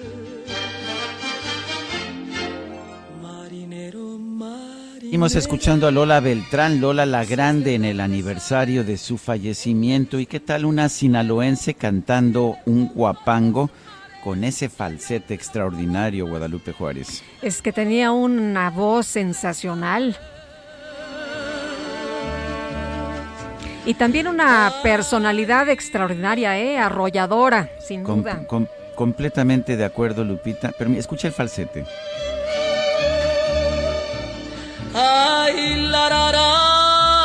No es lo que se canta usualmente en Sinaloa, pero qué tal el guapango lo canta maravillosamente, lo cantaba maravillosamente bien Lola la Grande. Esto se llama La Cigarra. Son las 8 de la mañana con 35 minutos. Continuamos en esta transmisión especial. Guadalupe Juárez está en la cabina del Heraldo Radio en la Ciudad de México. Yo me encuentro aquí en Acapulco, donde se lleva a cabo la convención bancaria. Hoy se va a llevar a cabo una firma de, adhesión de la Asociación de Bancos de México a los principios para el empoderamiento de las mujeres de las Naciones Unidas y para la Alianza Global por los Cuidados del Instituto Nacional de las Mujeres y las Naciones Unidas. María Isabel Botero Gutiérrez es la presidenta del Comité de Diversidad e Inclusión de la Asociación de Bancos de México y directora general adjunta de Recursos Humanos de Scotia Bank. María Isabel Botero, gracias por estar con nosotros, siempre es un gusto. Cuéntanos de estos acuerdos. ¿Realmente vamos a lograr mayor inclusión con estos acuerdos o en qué ayudan estos acuerdos? Bueno, pues Sergio, bueno. A lot can happen in three years, like a chatbot may be your new best friend. But what won't change? Needing health insurance. United Healthcare Tri Term Medical Plans, underwritten by Golden Rule Insurance Company, offer flexible, budget friendly coverage that lasts nearly three years in some states. Learn more at uh1.com. Buenos días y muchísimas gracias. Eh, gracias a todos y, y gracias por también mostrar este tema de género, darle visibilidad. Sergio, eso habla mucho de, de lo que nos estás apoyando a las mujeres. Por ahí me contaron que eres un gran mentor y te lo agradecemos. Eh, necesitamos de más hombres como aliados como tú. Realmente sí, yo creo que de nuevo desde la ABM y, y desde Scotiabank también que yo represento, eh, llevamos un año en donde eh, queremos entender cómo va el tema de género en el sector financiero. Hemos iniciado con unas cifras, ¿no? Si no sabemos en dónde estamos parados, no sabemos en dónde están las brechas o qué está bien. Este tipo de actos lo que hacen es reforzar el mensaje que queremos tener en la agenda. Si el tema de género no está en la agenda, no es real simplemente pasa a ser un titular de prensa eh, y las cosas no pasan. Entonces, eh, desde el año pasado que se hizo la firma y, liderado por Daniel Becker, eh, creamos este comité en donde hemos invitado a todos los bancos a poder entender en dónde estamos las mujeres. Y aquí una cosa muy importante, el 50% de los empleados bancarios somos mujeres. Y eso está bien, hay sectores que tienen menos de 50 mujeres. El tema es eh, evidentemente que eh, dónde están las mujeres, en qué cargos están las mujeres, ¿no? Entonces yo creo que es muy importante eh, entender y poderlas motivar a que se presenten a cargos directivos. Y eso es lo que queremos lograr en el sector financiero. Adelante, Lupita. Muchas gracias, Sergio. María Isabel, muy buenos días. Eh, cuéntanos, esta, este empoderamiento de las mujeres, ¿por dónde empieza? Ya nos dices, bueno, pues hay mujeres trabajando, pero ¿dónde empieza? ¿Educación, eh, salud? Eh, ¿Cuáles son los elementos?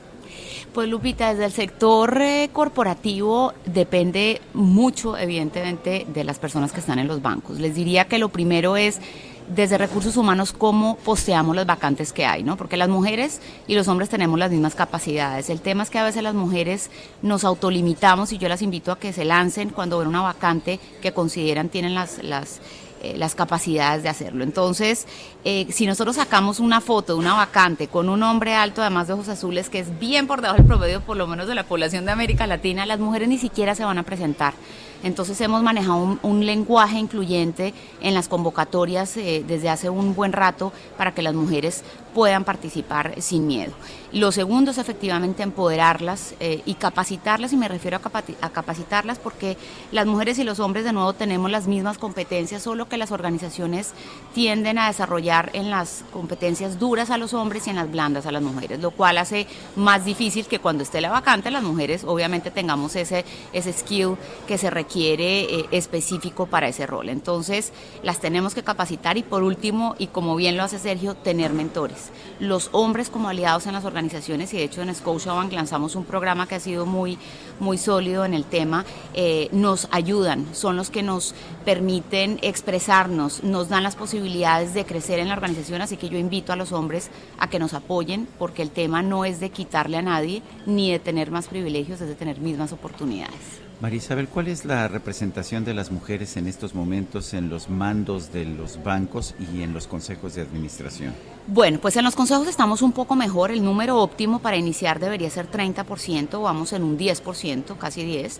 Eh, sin embargo, pues mujeres, y lo van a ver, yo creo que una imagen vale más que mil palabras, eh, hay eh, un 2% de CEOs. Eh, así que yo, yo invito también a la siguiente generación a que, a que preparemos CEOs mujeres, ¿no? que sin duda las, las que han salido en los titulares son muy exitosas. Eh, yo quiero aprovechar que te tengo aquí para hacerte una, una pregunta adicional. ¿Tu acento es colombiano?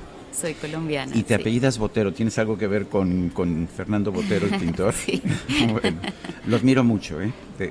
bueno, yo creo que muchos que nos gusta el arte lo admiramos mucho y gracias por conversar con nosotros. El tema me parece crucial que es como, no me gusta el término empoderar, me parece muy feo lingüísticamente hablando, pero sí creo en que las mujeres tienen que tener la representación en la vida pues que corresponde a su número en la sociedad y qué bueno que Scotiabank y que la Asociación de Bancos de México estén haciendo este esfuerzo.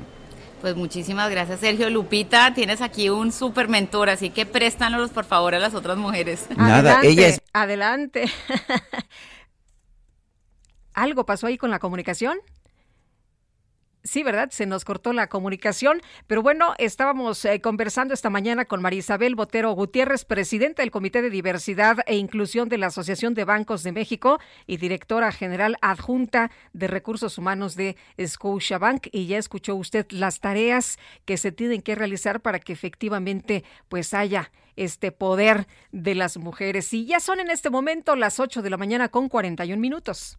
En Soriana sabemos lo que te gusta. Lleva el segundo al 50% de descuento en toda la marca Elite, detergentes más color y alimento para perro de la marca Campeón y Mainstay. Sí, el segundo al 50%. Soriana, la de todos los mexicanos. Solo marzo 24. Aplica restricciones y sobre la misma línea de producto. Válido en Hiper y Super. Y vámonos con Elia Castillo. Las Comisiones Unidas de Energía y Puntos Constitucionales en la Cámara de Diputados comenzará la próxima semana el dictamen de la reforma eléctrica. Híjole, pues un tema, ya sabe usted, también muy polémico, esta reforma del presidente López Obrador. Elia Castillo, buenos días de nuevo.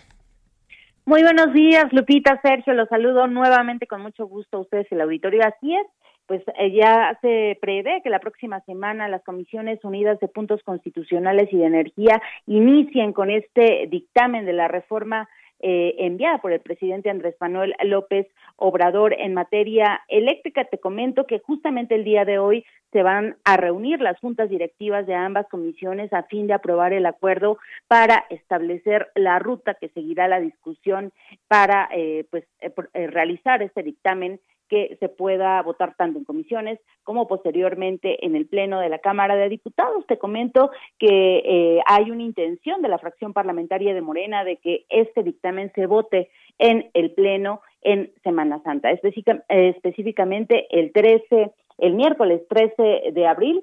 Eh, esto lo señaló el coordinador de la fracción parlamentaria del PRI y también presidente de la Junta de Coordinación Política de la Cámara de Diputados, Rubén Morera.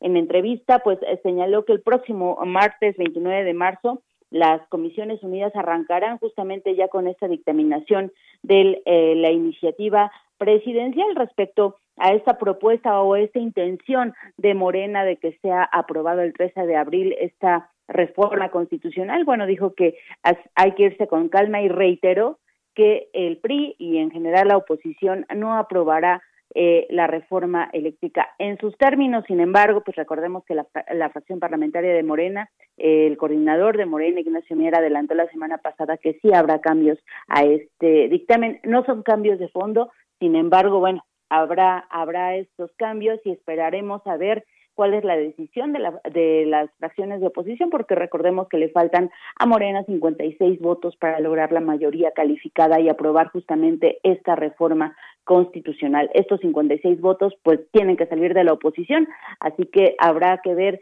si efectivamente a alguna bancada o algunos diputados del PAN, del PRI, del PRD o del Movimiento Ciudadano les van a dar estos votos que requieren para aprobar la reforma constitucional. Este es el reporte que les tengo. Muy bien, Elia, muchas gracias. Buenos días. Muy buen día. Un juez federal otorgó una suspensión provisional a Adalina Teresa Dávalos, esposa del exgobernador de Nuevo León, Jaime Rodríguez.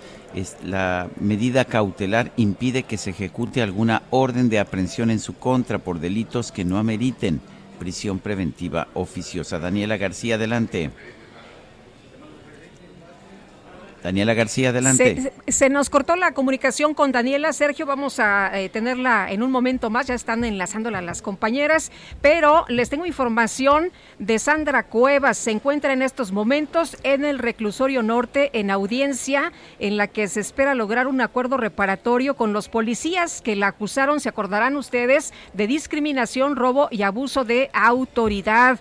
Eh, de lograrse este acuerdo, ya le tendremos la información completa, pues ya no habría conflicto, ¿no? Si se arreglan, si hay un acuerdo, ya no habría bronca, ya no habría problema ni señalamiento, y esto significa que, pues, eh, eh, Sandra Cuevas regresaría a sus funciones. Hay que recordar que ella está con licencia, pidió 15 días de licencia en su cargo para enfrentar estas acusaciones de los policías. Podría lograr un acuerdo reparatorio y bueno, pues estamos pendientes, estamos muy atentos de lo que suceda en los próximos minutos y le llevaremos la información.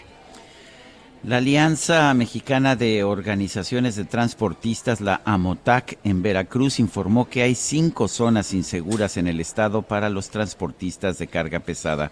Juan David Castilla, adelante. Muy buenos días, Sergio Lupita, los saludo con mucho gusto desde el estado de Veracruz.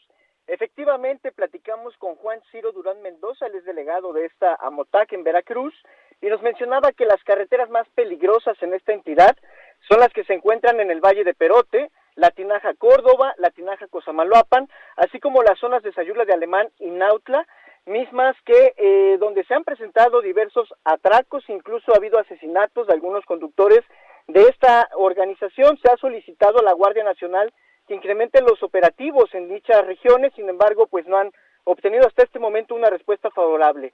Solo para mencionarles un dato, solo durante enero y febrero de este año se contabilizaron ocho robos a transportistas en el estado de Veracruz, cuatro con violencia y el mismo tanto sin violencia, según cifras oficiales. Incluso el martes pasado participaron más de 1.300, más de 3.500 eh, transportistas de Amotac en manifestaciones acá en el estado de Veracruz. Entre sus demandas estaba eso, precisamente, ¿no? Eh, que se incremente la vigilancia, que haya seguridad en las carreteras para que ellos puedan circular sin ningún motivo y sin temor a ser atracados. Sergio Lupita. Juan David Castilla, muchas gracias por este reporte.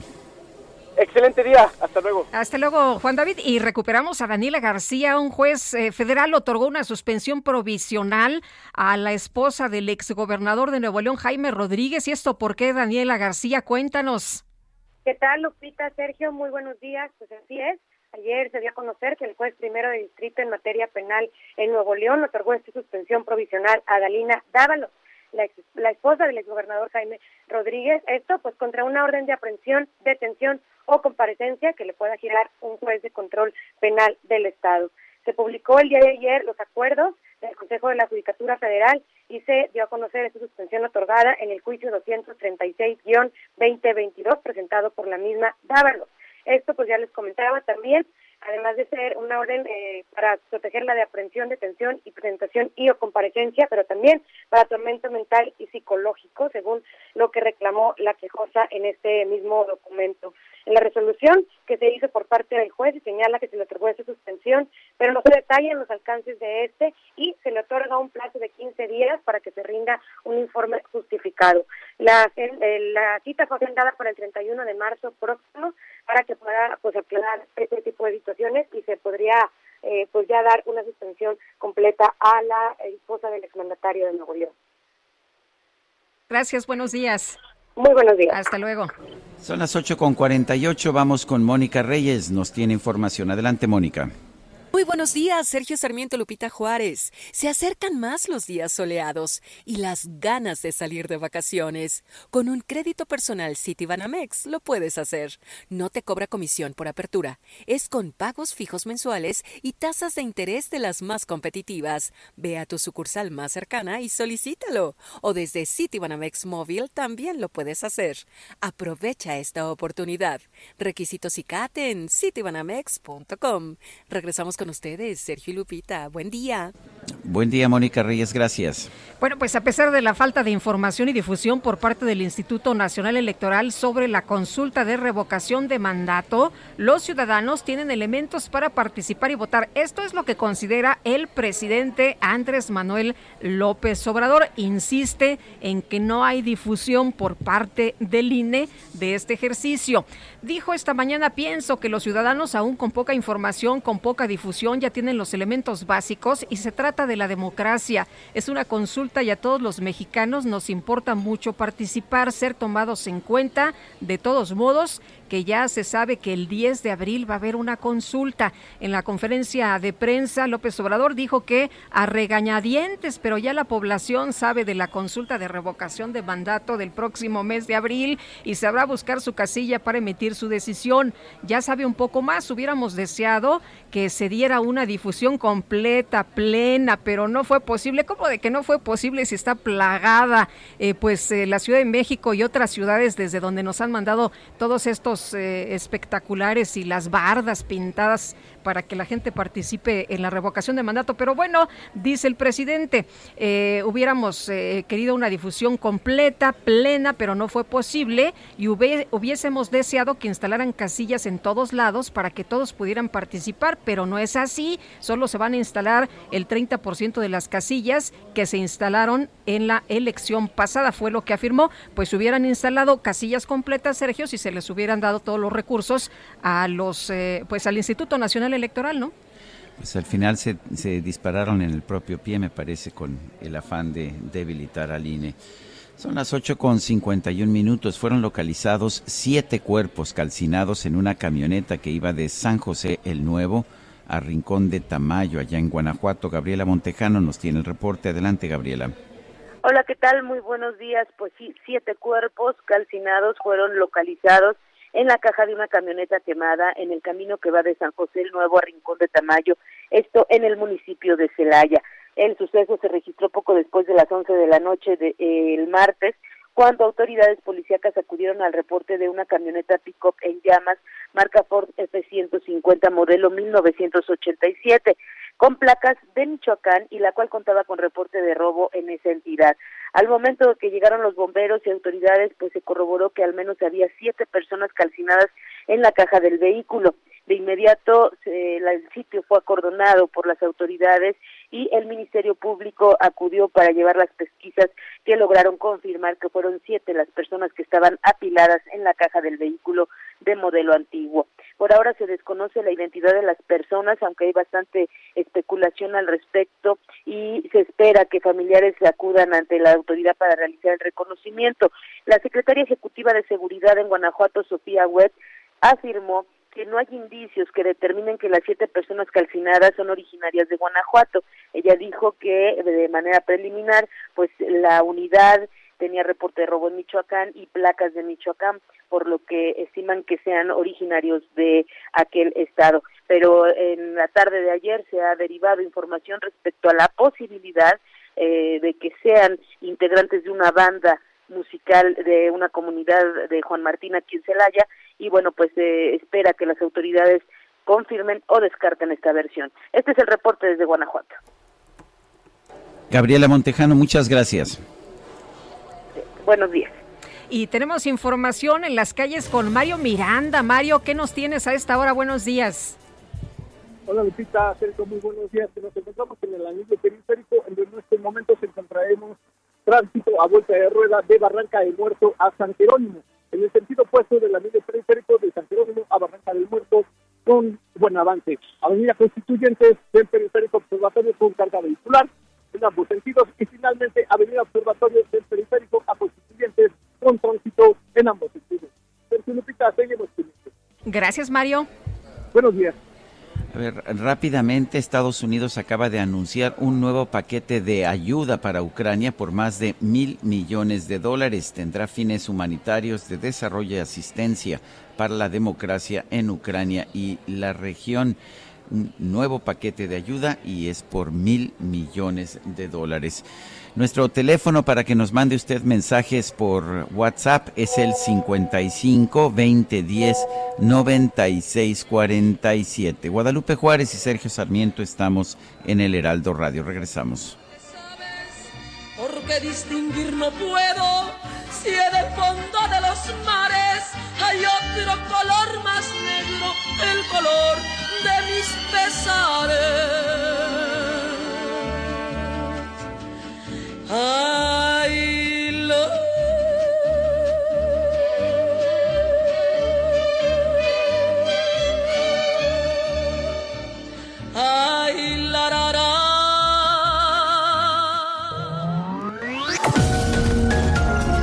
Sergio Sarmiento y Lupita Juárez quieren conocer tu opinión, tus comentarios o simplemente envía un saludo para ser más cálida esta mañana. Envía tus mensajes al WhatsApp 5520 109647.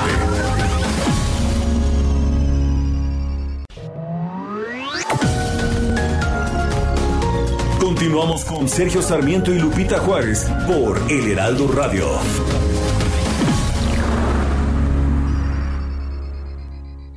Amigos del Heraldo Radio, ¿han pensado que quizá llegó la hora de dejar de rentar? Pues este es el momento porque en Citibanamex puedes contratar un crédito hipotecario con cero. Sí, escucharon bien, cero comisiones, además de que el avalúo es reembolsable y pueden financiar sus gastos notariales. Y si ya tienes una hipoteca, igual deberías acercarte a Citibanamex porque podrías mejorarla, ya que tienen una tasa de interés anual fija desde 7.90%, una tasa muy atractiva si la comparas con lo que seguro tienes ahora.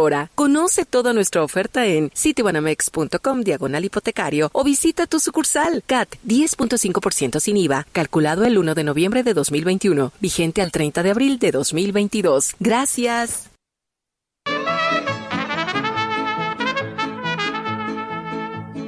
Borrachita de tequila llevo siempre el alma mía.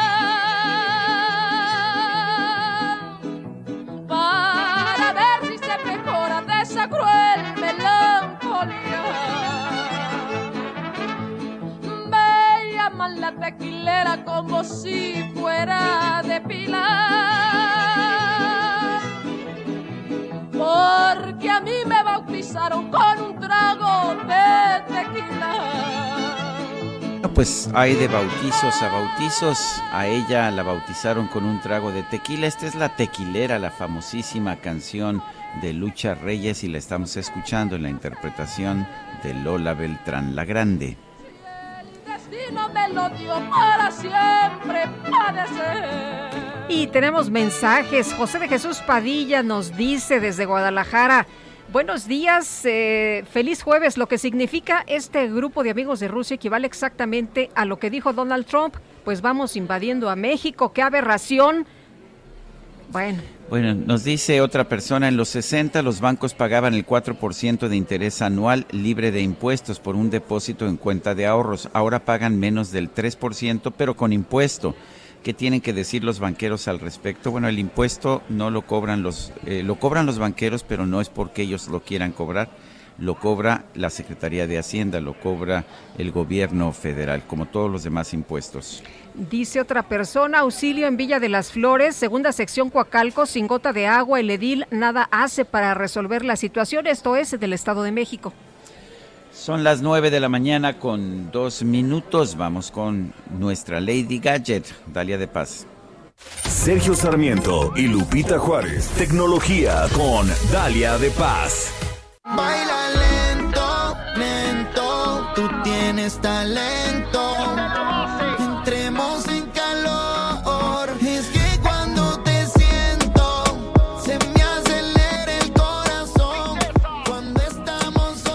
Dalia de Paz, ¿qué nos tienes, qué nos tienes esta mañana? Adelante.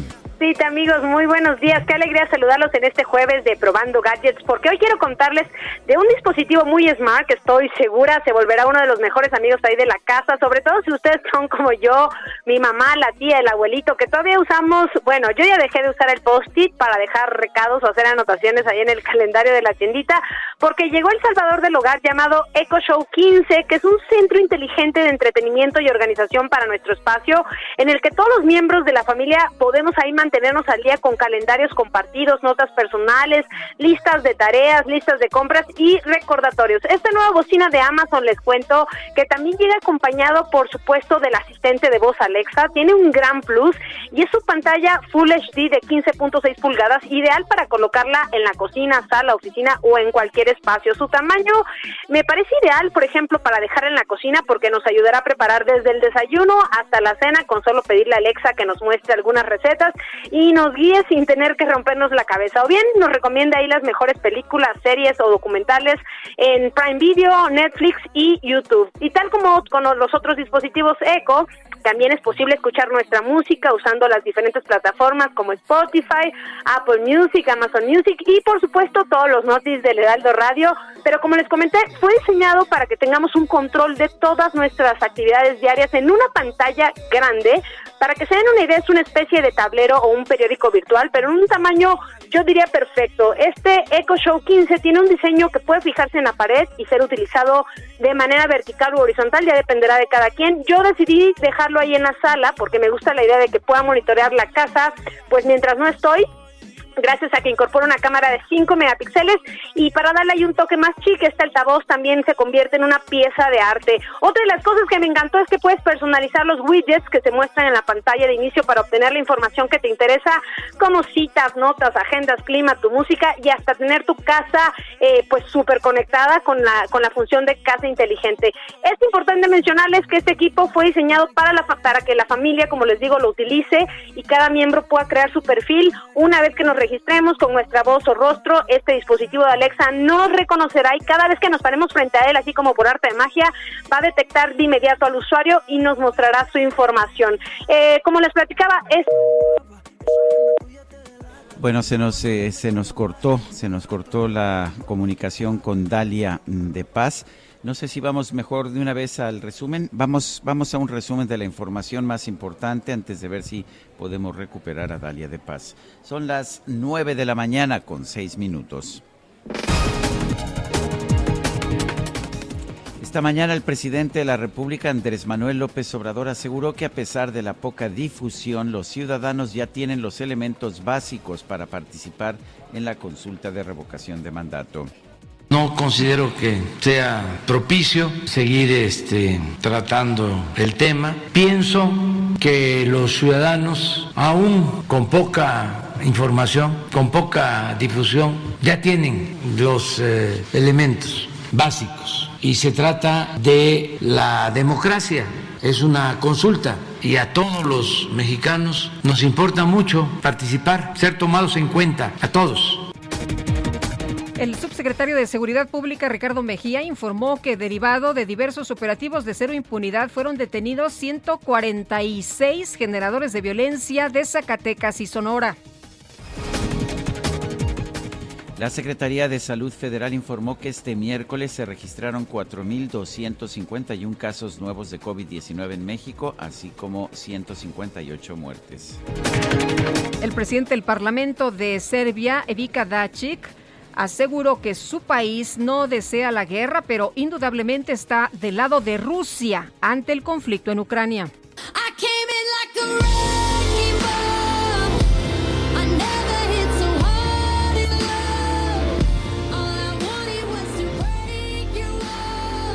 La actriz y cantante estadounidense Miley Cyrus reveló en sus redes sociales que durante su gira por Sudamérica sufrió un gran susto. El avión en el que viajaba a Paraguay tuvo que aterrizar de emergencia luego de que fue alcanzado por un rayo. La cantante destacó que nadie resultó herido y compartió fotografías de la aeronave dañada.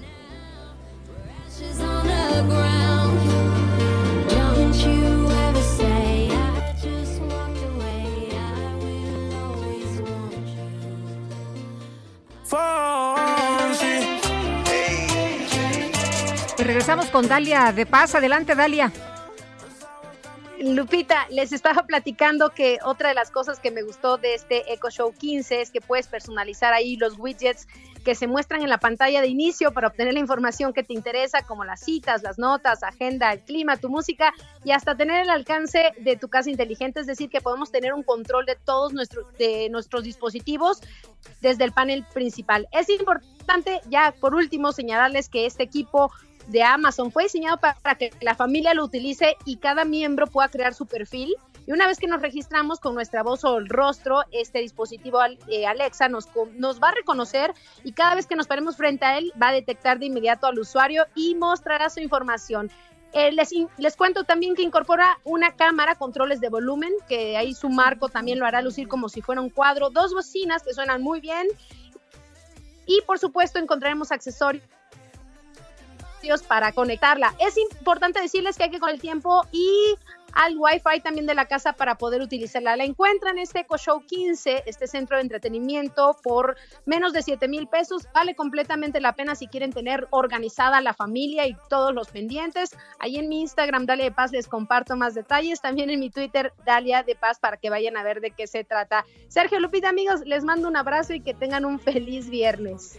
Gracias, hasta luego, Dalia. Son las 9 de la mañana con 9 minutos. Combinas con el mar, ese bikini se ve fenomenal. No hay gravedad que me pueda elevar. Me pones mal a mí.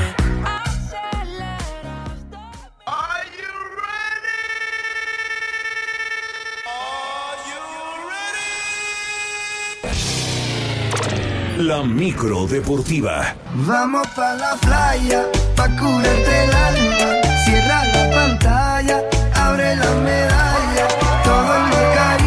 ¿O será que me equivoco, Julio Romero? No me digas que andas por aquí en la playa. Querido Sergio, Lupita, amigos del auditorio, muy buenos días. Quisiera, pero pues solamente lo más cercano que tengo es un tinaco, que es donde de repente, pues ahí mojamos los pies para sentirnos que estamos en la playa. No, no estamos en la playa, estamos aquí en la cabina, pero con muchísimo gusto. Así es que te mando un abrazo hasta allá, mi querido, mi querido Sergio. Oigan, arrancamos con una pues mala noticia. Se puede decir que es una mala noticia porque el mexicano Donovan Carrillo causó baja. Bueno, se salió del eh, la rutina corta el día de hoy dentro del Campeonato Mundial de Patinaje Artístico sobre Hielo allá en Montpellier, en Francia. ¿Por qué? Pues porque simple y sencillamente sus patines no llegaron. ¿Se acuerdan que les comentaba hace un par de días que tenía extraviado una maleta? Pues esta no llegó. La confusión se dio porque en redes sociales el Comité Olímpico Mexicano posteó que pues sí habían llegado, que ya estaban con él sus patines y que estaba totalmente listo para competir por ahí de las 4.50 de la mañana el día de hoy. Pues no, no fue así. Incluso Marijose Alcalá, que es la presidenta del Comité Olímpico Mexicano, ofreció disculpas por, esta, por este cruce, por este cruce de información. Eh, Donovan Carrillo, pues adquirió otros patines, pero no, no, no se adaptó a ellos y prefirió darse de baja en el programa corto. Ahora vamos a ver cómo le van en las cuestiones de las becas, porque hay que recordar que Ana Guevara, directora general de la CONADE, informó que dependiendo del resultado que obtuviera en este campeonato mundial, pues de ahí dependería su beca para Donovan Carrillo, que repito, no, no participó en la rutina corta en el campeonato mundial. Bueno, y todo listo, todo listo para que esta noche se lleve a cabo el duelo entre México y los Estados Unidos dentro del octagonal final de la CONCACAF rumbo al Mundial de Qatar. A este compromiso, el conjunto estadounidense llega en el segundo lugar de la tabla con 21 puntos, mientras que el tricolor es tercero también con las mismas unidades, por lo que la victoria es prácticamente la calificación a la Copa del Mundo. Gerardo Martino, técnico del equipo nacional mexicano, quiere cumplir el ciclo hasta la Copa del Mundo, aunque en redes sociales han pedido su salida en distintos momentos de esta eliminatoria. Escuchamos a Gerardo Martino la playa, curarte el alma. Cierra la pantalla, abre la medalla. Yo como cabeza de cuerpo técnico y conductor de un grupo lo que trato de hacer es y de manejar es lo que está a mi alcance y lo que no está a mi alcance no lo puedo manejar, así que lo que vos me mencionás está lejos de mi alcance y este, a mí lo que me queda es trabajar con el equipo y tratar de ganar. Eh, respecto al partido con Estados Unidos, yo creo que cuando las finales se pierden, allá quedaron, se perdieron y no hay nada este, que pueda reponer eh, o subsanar esa situación. Hay que recordar que Estados Unidos ha ganado los últimos encuentros oficiales. 8 de la noche, 8 de la noche, México contra Estados Unidos en la cancha del Estadio Azteca. El resto de los juegos de esta eliminatoria para el día de hoy, Jamaica estará enfrentando El Salvador, Panamá contra Honduras y Costa Rica se mide a Canadá, Canadá que es líder de este octagonal con 25 puntos. En Sudamérica también hay eliminatorias, fecha 17, la penúltima fecha de clasificación. Colombia estará enfrentando a Bolivia, Paraguay, Ecuador, Brasil contra Chile, Uruguay frente a Perú, por cierto, el atacante uruguayo Luis Suárez llega como uno de los líderes de este equipo y sabe que casi no hay margen de error si quieren meterse de manera directa a Qatar 2022. Es tu palpitar, tu recuerdo, Obviamente que hoy, hoy en día eh, puede llegar a ser uno de los más importantes por, por lo que significa de de poder tener una posibilidad de poder llegar a, otro mundial, de jugar con la gente de local acá en nuestro estadio y, con la edad que uno tiene la va disfrutando y la va sintiendo cada vez más. En el mar la vida es más sabrosa. Al momento están calificados ya Brasil y Argentina, líderes de esta eliminatoria en Conmebol. Paraguay y Venezuela matemáticamente están eliminados y Colombia y Bolivia dependen de otros resultados, lo mismo que pues Uruguay que ahí eh, pues buscará ganar el duelo de este día frente a Perú. También en Europa arranca el repechaje. El Escocia contra Ucrania, hay que recordarlo, está pospuesto por esta situación que viven los ucranianos. Portugal se juega la vida ante Turquía, Portugal de Cristiano Ronaldo, Gales contra Austria, Suecia, República Checa y el Rusia contra Polonia está cancelado por la eh, expulsión de Rusia de esta eliminatoria por parte de la UEFA. Polonia espera pues eh, rival para conocer si va o no va a la Copa del Mundo. Bueno, en otras cosas, el mexicano después de pasar por los Rayados del Monterrey, Javier Aguirre regresa a España. Fue anunciado el día de hoy como nuevo director técnico del Mallorca, equipo que pertenece a la primera división, aunque tiene bien complicada su situación, es de los últimos lugares de la tabla, así es que Javier Aguirre regresa a España después de fracasar con los Rayados del Monterrey, ahora estará dirigiendo al Mallorca, el equipo español en sus redes sociales.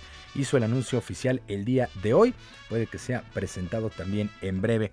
Y ya para despedirnos, actividad en el básquetbol de la NBA, ya entramos a la recta final de la campaña, resultados que destacaron el día de ayer, los Celtics de Boston apalearon 125 a 97 al Jazz de Utah, los Knicks de Nueva York se impusieron 121 a 106 a Charlotte, Memphis, los Grizzlies 132 a 120 sobre los Nets de Brooklyn. Los Honors de Phoenix 125 a 116 sobre los Timberwolves de Minnesota. Los líderes de las divisiones en la conferencia del Este en el Atlántico es líder Filadelfia. En la central los Bucks de Milwaukee y en el sudeste el equipo de el calor de Miami, Miami Heat, que por cierto ya es campeón de división. En el oeste, el noreste, el Jazz de Utah. En el Pacífico, el equipo de los Honors de Phoenix, el mejor de toda la campaña. 59 triunfos, solamente 14 descalabros. El sudoeste es encabezado por los Grizzlies de Memphis. La temporada termina el próximo 13, 13 de abril. Así es que entramos ya a la recta final de la temporada en el básquetbol de los Estados Unidos. Sergio Lupita, amigos del auditorio, la información deportiva este jueves, que es un extraordinario día para todos. Muchas gracias, Julio Romero. Fuerte abrazo. Buen día para todos. Abrazo hasta allá.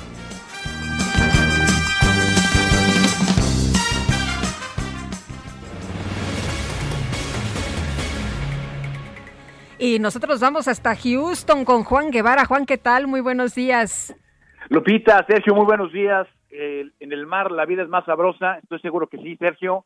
bueno, déjenme decirles que eh, eh, Jorge Guajardo, quien fue un eh, es un era un cónsul general de México en Austin, ha declarado a la prensa que en Estados Unidos que el, el hecho de que México no se una a las sanciones económicas a Rusia va a generar problemas entre la relación México-Estados Unidos.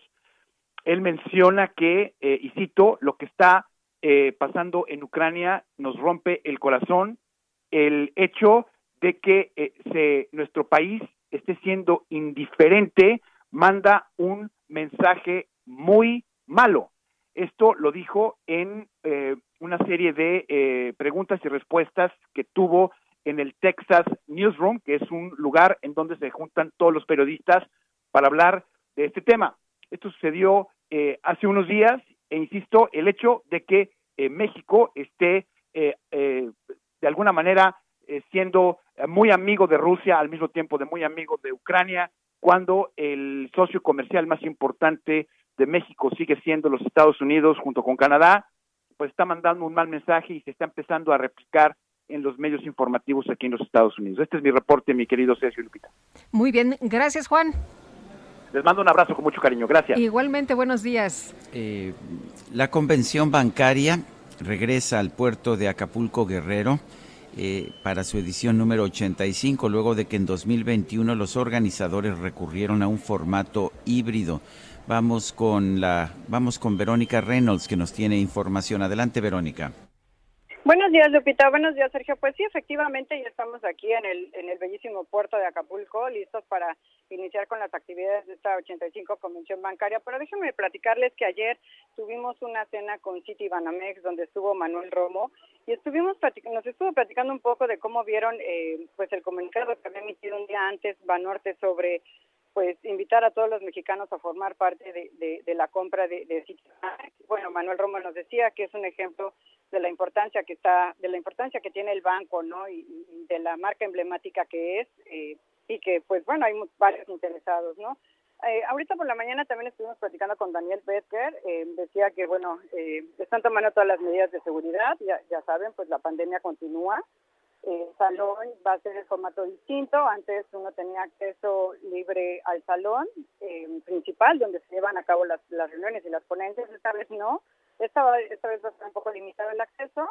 Eh, de hecho, no hay un, un, podium, eh, sino más bien lo colocaron como una mesa, como mesa redonda, pues, y el acceso va a ser limitado. ahorita estamos esperando una firma que va a realizar la ABM con mujeres y, Naciones Unidas, y Naciones Unidas, perdónenme, y bueno, pues eh, posteriormente va a haber el, el, resumen que da el Comité Ejecutivo de, la ABM sobre las actividades del año. Y pues bueno, esperar ya en la tarde el presidente. También desde ayer está aquí el secretario de Hacienda. De hecho, venía en el vuelo con nosotros, el vuelo que salió a la una y media de la Ciudad de México. Este, ayer él ya está aquí, también llegó yo, el, subsecretario de Hacienda, Gloria también, ayer platicamos también un poco con él, nos hablaba de, del impuesto uh, del JEP de gasolina diésel, que decía, bueno, es una decisión que los estados deberán tomar si, si quieren aplicar también eh, las medidas de apoyo, ¿no? Y pues bueno, Lupita, Sergio, aquí, aquí vamos a estar esperando a que llegue el presidente por la tarde, parece que solamente vendrá la inauguración, eh, dará un discurso de, de, creo que son 20 minutos, y después eh, pareciera que regresa a Ciudad de México, ¿no? Vamos a ver si sí regresa o se queda a la cena que normalmente a veces tienen con los presidentes cuando vienen a, la inauguración. Estaremos al pendiente, al pendiente, Verónica. Gracias. Gracias a ustedes.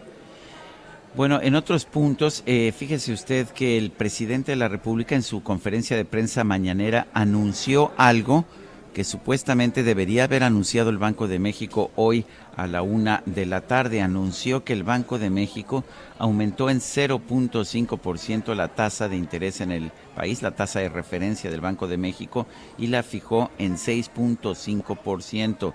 Quizás lo que sorprende es que este anuncio pues por, por derecho, por, ah, por razones muy obvias, le toca al Banco de México, es un anuncio de la política monetaria del Banco de México, pero no, el presidente se les anunció y anunció esta alza hoy, hoy en su conferencia de prensa mañanera. Tenemos información desde Avenida Juárez. Vámonos con Israel Lorenzana. ¿Qué nos traes esta mañana? Israel, buenos días. Sergio Lupita, muchísimas gracias. Ubicados exactamente a un costado del hemiciclo a Juárez, en donde hemos checado parte de la circulación. Hemos encontrado ya algunos asentamientos para que viene del Paseo de la Reforma, hay que tomarlo en cuenta con dirección hacia Lázaro Cárdenas, a partir de la calle de López continúa este plantón, así que hay que manejar con mucho cuidado. Las alternativas, Avenida Chapultepec y por supuesto Avenida Hidalgo con dirección hacia 5 de mayo o hasta el circuito Plaza de la Constitución. Sergio Lupita, la información que les tengo. Gracias Israel. Hasta luego. Y Gerardo Galicia está en la boca 7. Adelante, Gerardo. Así es, Sergio Lupita, y es que tenemos bastante movimiento luego del supuesto caso de abuso sexual que se habría realizado al interior de este plantel. Tenemos a padres de familia ya formados, van a ingresar, van a tener diálogo con autoridades y representantes del Politécnico Nacional. De hecho, a través de un comunicado se ha informado que no hubo tal eh, caso de abuso y de hecho ya las autoridades del Politécnico Nacional lo están siguiendo muy de cerca este caso y también la Fiscalía General de Justicia de la Ciudad de México lleva a, caso, lleva a cabo las investigaciones correspondientes. Por lo pronto no hay manifestantes, pero se espera que en punto de las 11 de la mañana lleguen para poder realizar una protesta en este punto. Por lo pronto el reporte, seguimos muy pendientes. Muy bien, Gerardo, muchas gracias. Hasta luego. Son las 9 de la mañana con 24 minutos. Guadalupe Juárez está en la Ciudad de México. Yo me encuentro en el puerto de Acapulco, donde se lleva a cabo la 85 Convención Nacional Bancaria. Regresamos en un momento más. Al camino donde yo me volverás como todos con el alma en pedazos a buscar en mis brazos un poquito de fe. Cuando ya de tu orgullo no te quede ni gota y la luz de tus ojos se comience a apagar, hablaremos en Sergio Sarmiento y Lupita Juárez quieren conocer tu opinión, tus comentarios o simplemente envía un saludo para ser más cálida esta mañana. Envía tus mensajes al WhatsApp 5520 109647.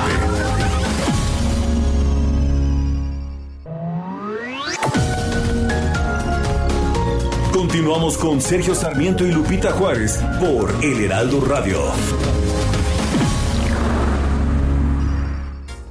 ¿Dejarías al zorro y sus amigos a cargo del gallinero? Claro que no, por una simple razón. Se comerían las gallinas. Si sabemos que el consumo de comida chatarra, refrescos, tabaco y alcohol son la principal causa de enfermedad y muerte en México, ¿por qué dejamos que aquellos diputados, senadores, funcionarios y jueces, amigos de los zorros, diseñen políticas, aprueben leyes y resuelvan juicios que obviamente protegen sus intereses dañando nuestra salud? Fuera del gobierno, el zorro y sus amigos. El poder del consumidor.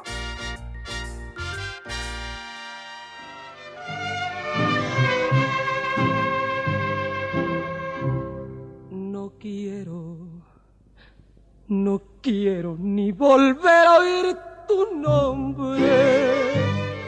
No quiero ni saber a dónde vas.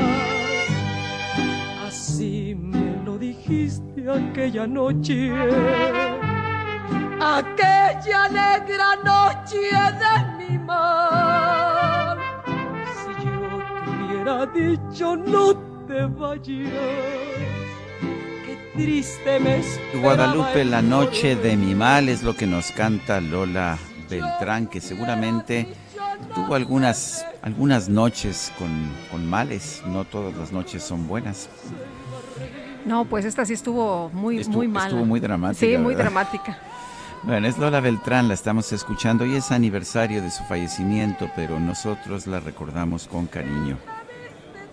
Tranquila, caminar serenamente bajo un cielo más que azul. A poner a cantar aquí. Quique, que me abrió el micrófono, pero no. Eh, vámonos a los mensajes y qué, bien disfrutar de esta hermosa voz. Nos dice Francisco 1955, bravo por Lola Beltrán, qué voz tan potente y hermosa tenía, saludos. Y dice otra persona, eh, Sergio y Lupita, hablando de aeropuertos que no han funcionado en Chiapas, tenemos el aeropuerto Llano San Juan, que también fue un capricho de un gobernador. Saludos, Paco Vázquez.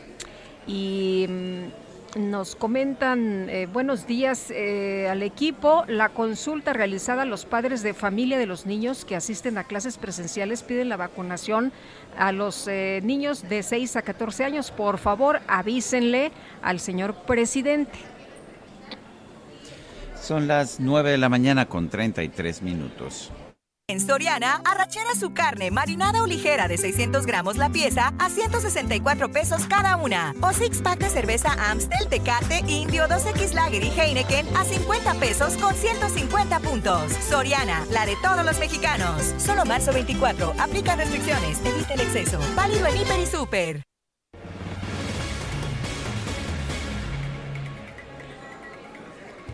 Seguimos con la información y fíjese usted que los eh, diputados aprobaron la ley Ingrid.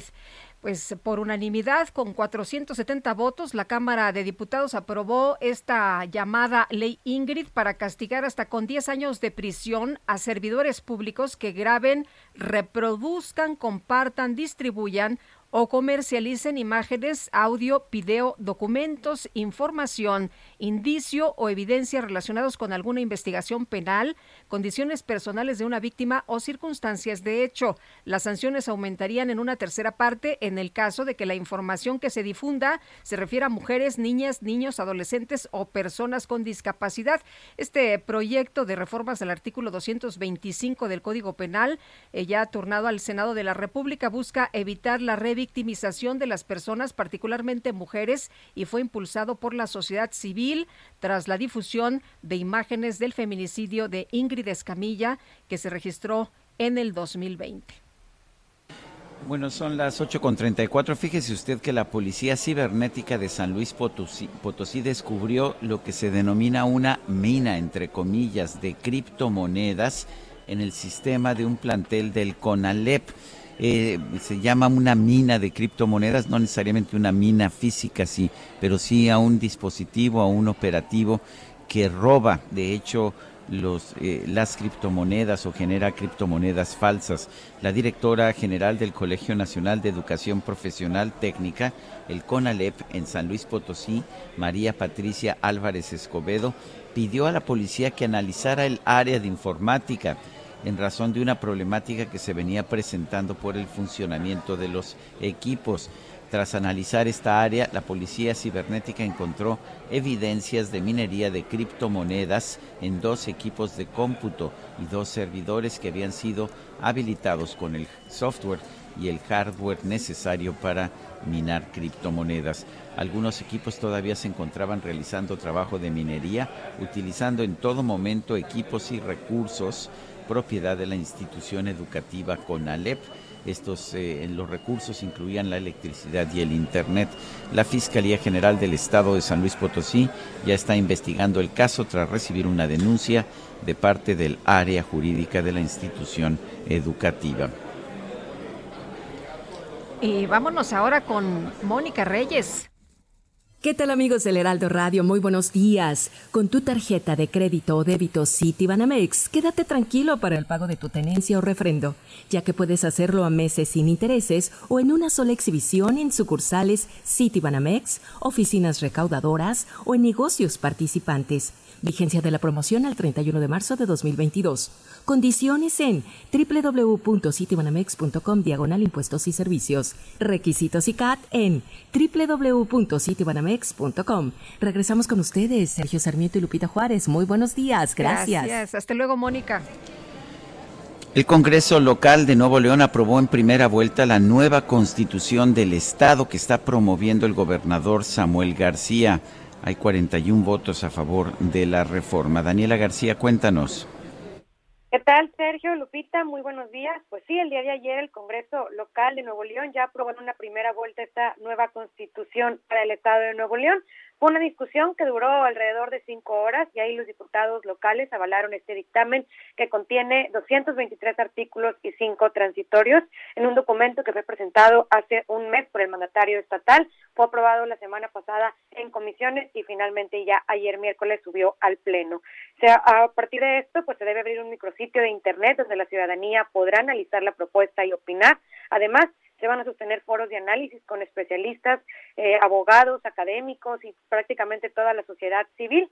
Esto a partir del 1 de abril para que nuevamente vuelva a subirse al Pleno del Congreso este documento y aprobado en una segunda vuelta. Esto cumpliría pues con los tiempos que ha pedido el gobernador que suceda antes de que termine este año. Y bueno, ya sobre lo que contiene este nuevo documento, pues lo que explicaron los diputados y lo que se leyó el día de ayer es que hace modificaciones, adiciona y establece derechos, señalando temas como el derecho a la ciudad, un entorno seguro, la movilidad y un ambiente sano. Pero bueno, hay que mencionarlo también, Sergio Lupita, incluye temas controversiales que han desatado cuestionamientos por parte de algunos diputados y también de la sociedad civil, como eh, pues incluye el derecho a la vida desde la concepción, que iría en contra del fallo de la Suprema Corte de Justicia de la Nación, que declaró esto inconstitucional. Además, no incluye el tema de paridad de género total, lo que también fue cuestionado por las diputadas locales en el Estado.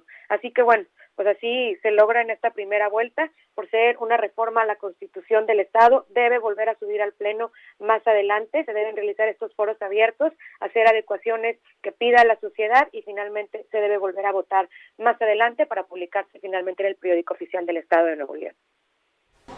Daniela García, gracias por este reporte. Muy buenos días. Buenos días. Y aquí en México se ha mencionado que solamente debe aplicarse la vacunación para los niños con comorbilidades en el caso de COVID-19. Pero ¿qué pasa? ¿Qué pasa por allá en Tamaulipas? Carlos Juárez, cuéntanos. Hola, ¿qué tal? Lupita, Sergio, muy buenos días, qué gusto saludarlos. Pues la vacunación binacional sigue en la ciudad fronteriza de Nuevo Ahora fueron más de dos mil dosis las que se lograron gestionar por parte del gobierno de Carmenila Cantorosa para justamente infantes desde los 5 a los 11 años de edad. Cabe señalar que, bueno, pues estos niños son llevados junto a sus padres al lado estadounidense, en Texas, vaya, para que reciban las dosis como viene siendo la Pfizer y la Pfizer Kit. Hasta el momento se estima que más de 50 mil menores ya han recibido al menos una dosis para protegerse contra la COVID-19, mientras que las autoridades siguen esperando a que, bueno, se aperture la vacunación para menores de edad y también los padres de familia, preocupados porque el regreso a clases pues ya es inminente en Tamaulipas. Este es mi reporte, Sergio Lupita. Muy buenos días. Gracias, Carlos. Y la Secretaría de Desarrollo Sustentable de Morelos informó que el incendio forestal en el Cerro del Teposteco ha sido controlado en un 60%. Guadalupe Flores, cuéntanos. Hola, ¿qué tal? Sergio Lupita, los saludo con mucho gusto. Buen día. Pues eh, comentarles que ya han sido pues prácticamente afectadas 95 hectáreas del cerro del Teposteco en este paraje, los corredores. Todavía hoy por la mañana iniciaron los trabajos para poder sofocar las llamas.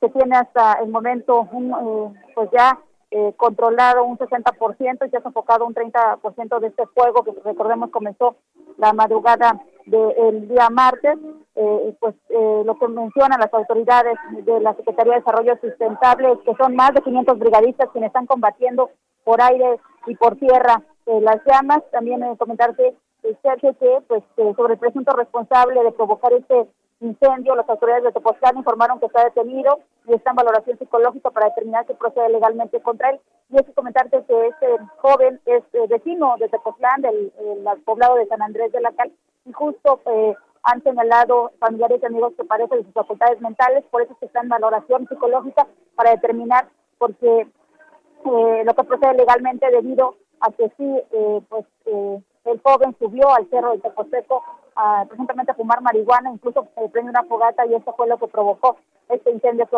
ahora, consume el Parque Nacional de Tepoztlán. Sergio Eh, gracias Guadalupe Flores por este reporte. Son las 9 de la mañana con 41 minutos.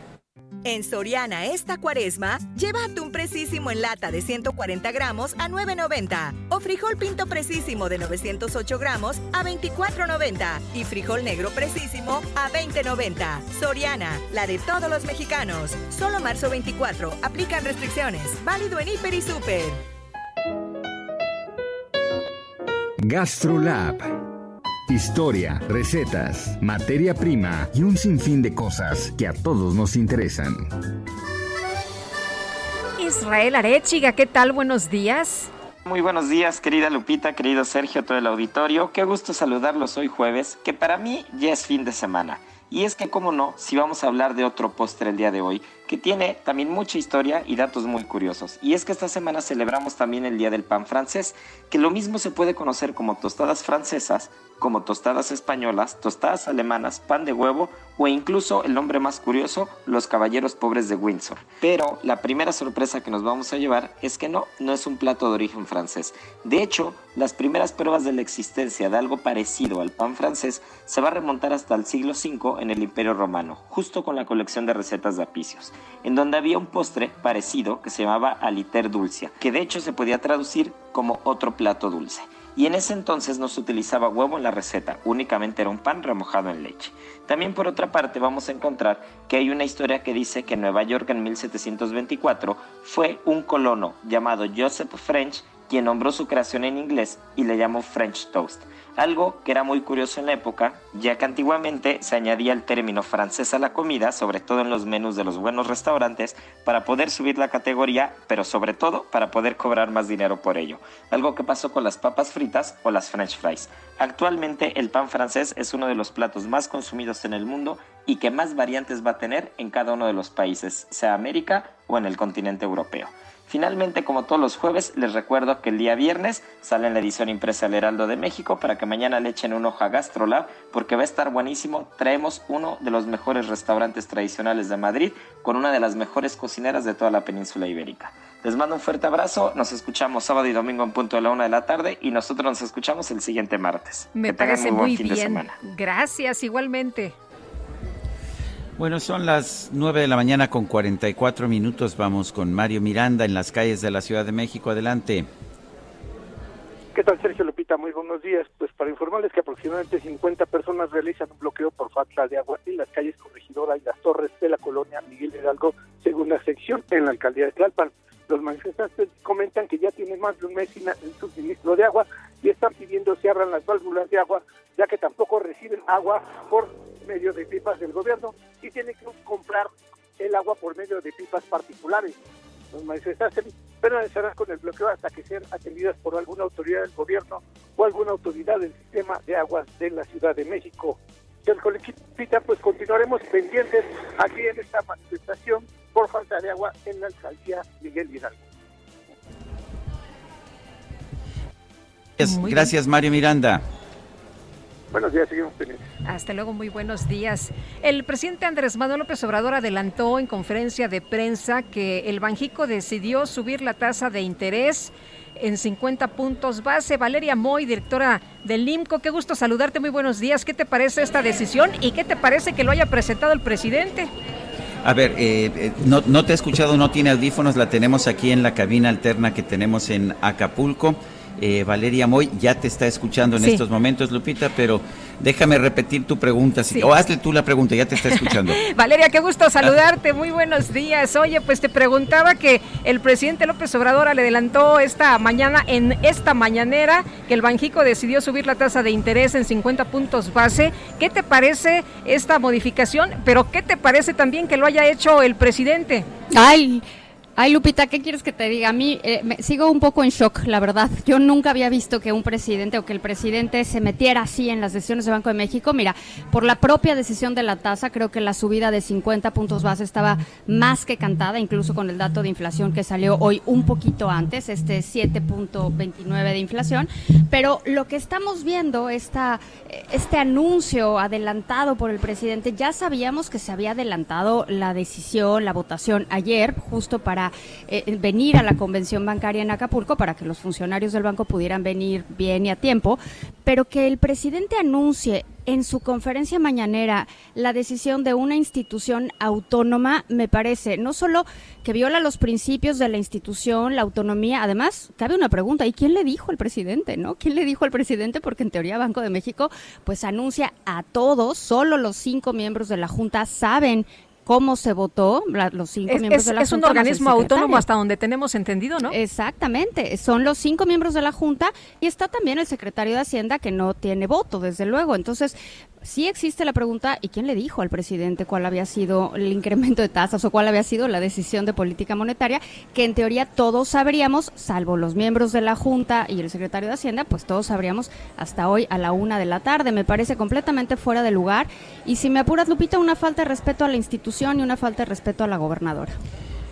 Falta de respeto. Y lo, lo curioso del caso es que pues el propio presidente ha dicho todo el tiempo que respeta la autonomía del Banco de México y además la gobernadora es alguien de él, es, es, alguien, es alguien que ha sido su colaboradora.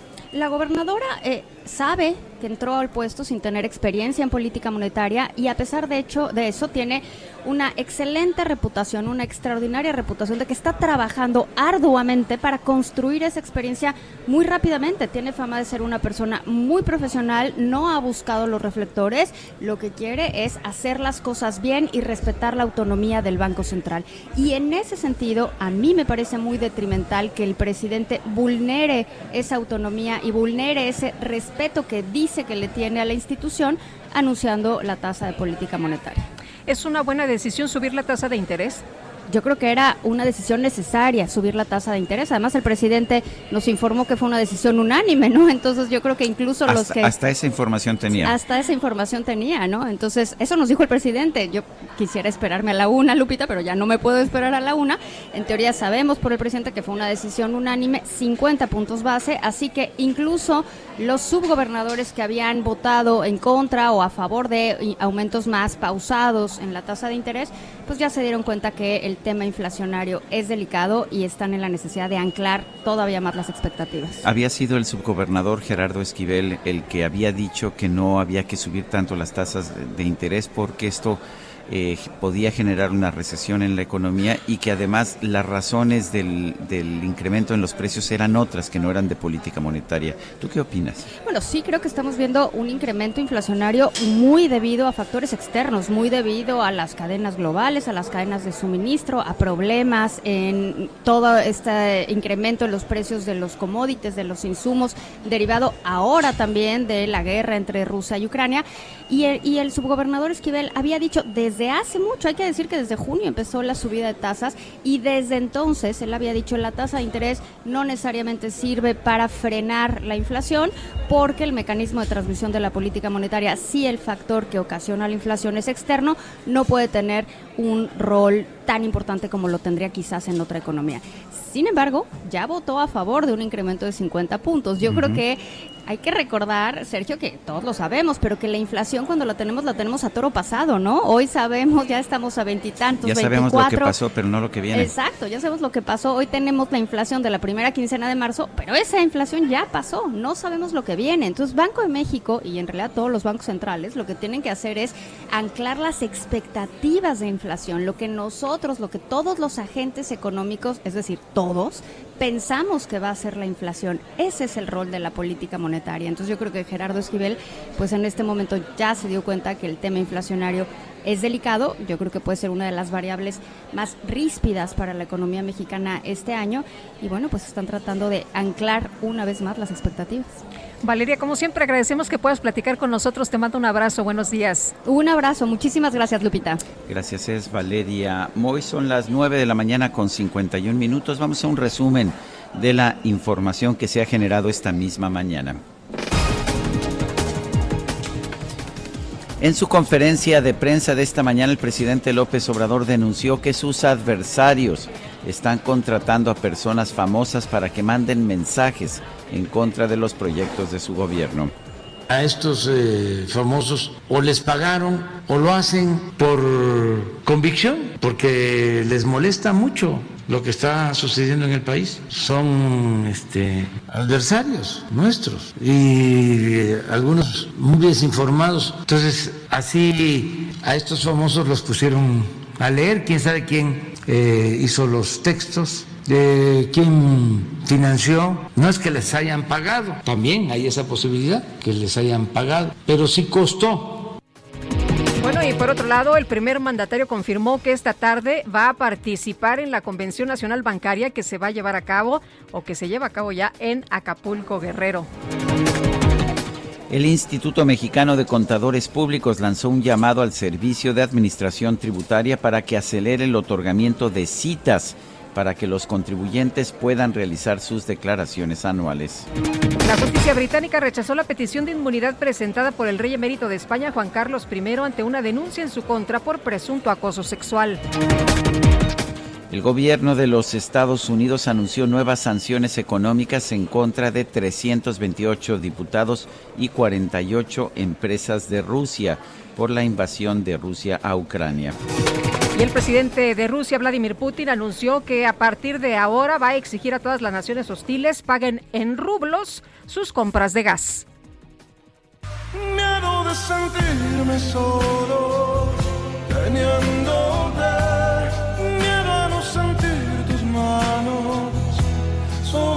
Joven compartió en redes sociales una curiosa respuesta que recibió al avisar a sus conocidos que había contraído COVID-19. La muchacha explicó que envió a uno de sus amigos una foto de su prueba positiva junto con el mensaje estuve contigo ayer. Sin embargo, su amigo pensó que se trataba de una prueba de embarazo, por lo que muy angustiado le respondió, me hice una vasectomía el año pasado. Eso no es mío. Oops.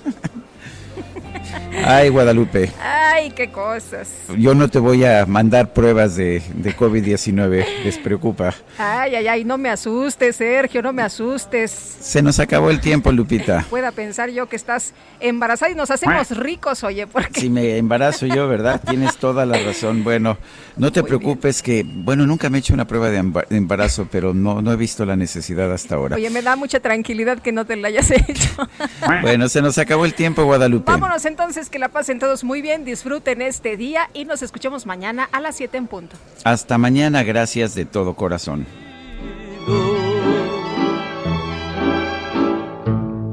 Inmensa nostalgia invade mi pensamiento.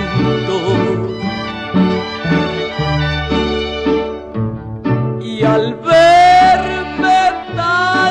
sola y triste, cual hoja al viento, quisiera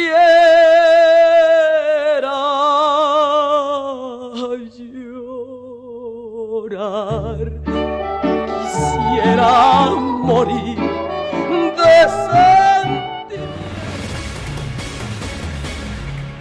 Heraldo Media Group presentó Sergio Sarmiento y Lupita Juárez por El Heraldo Radio.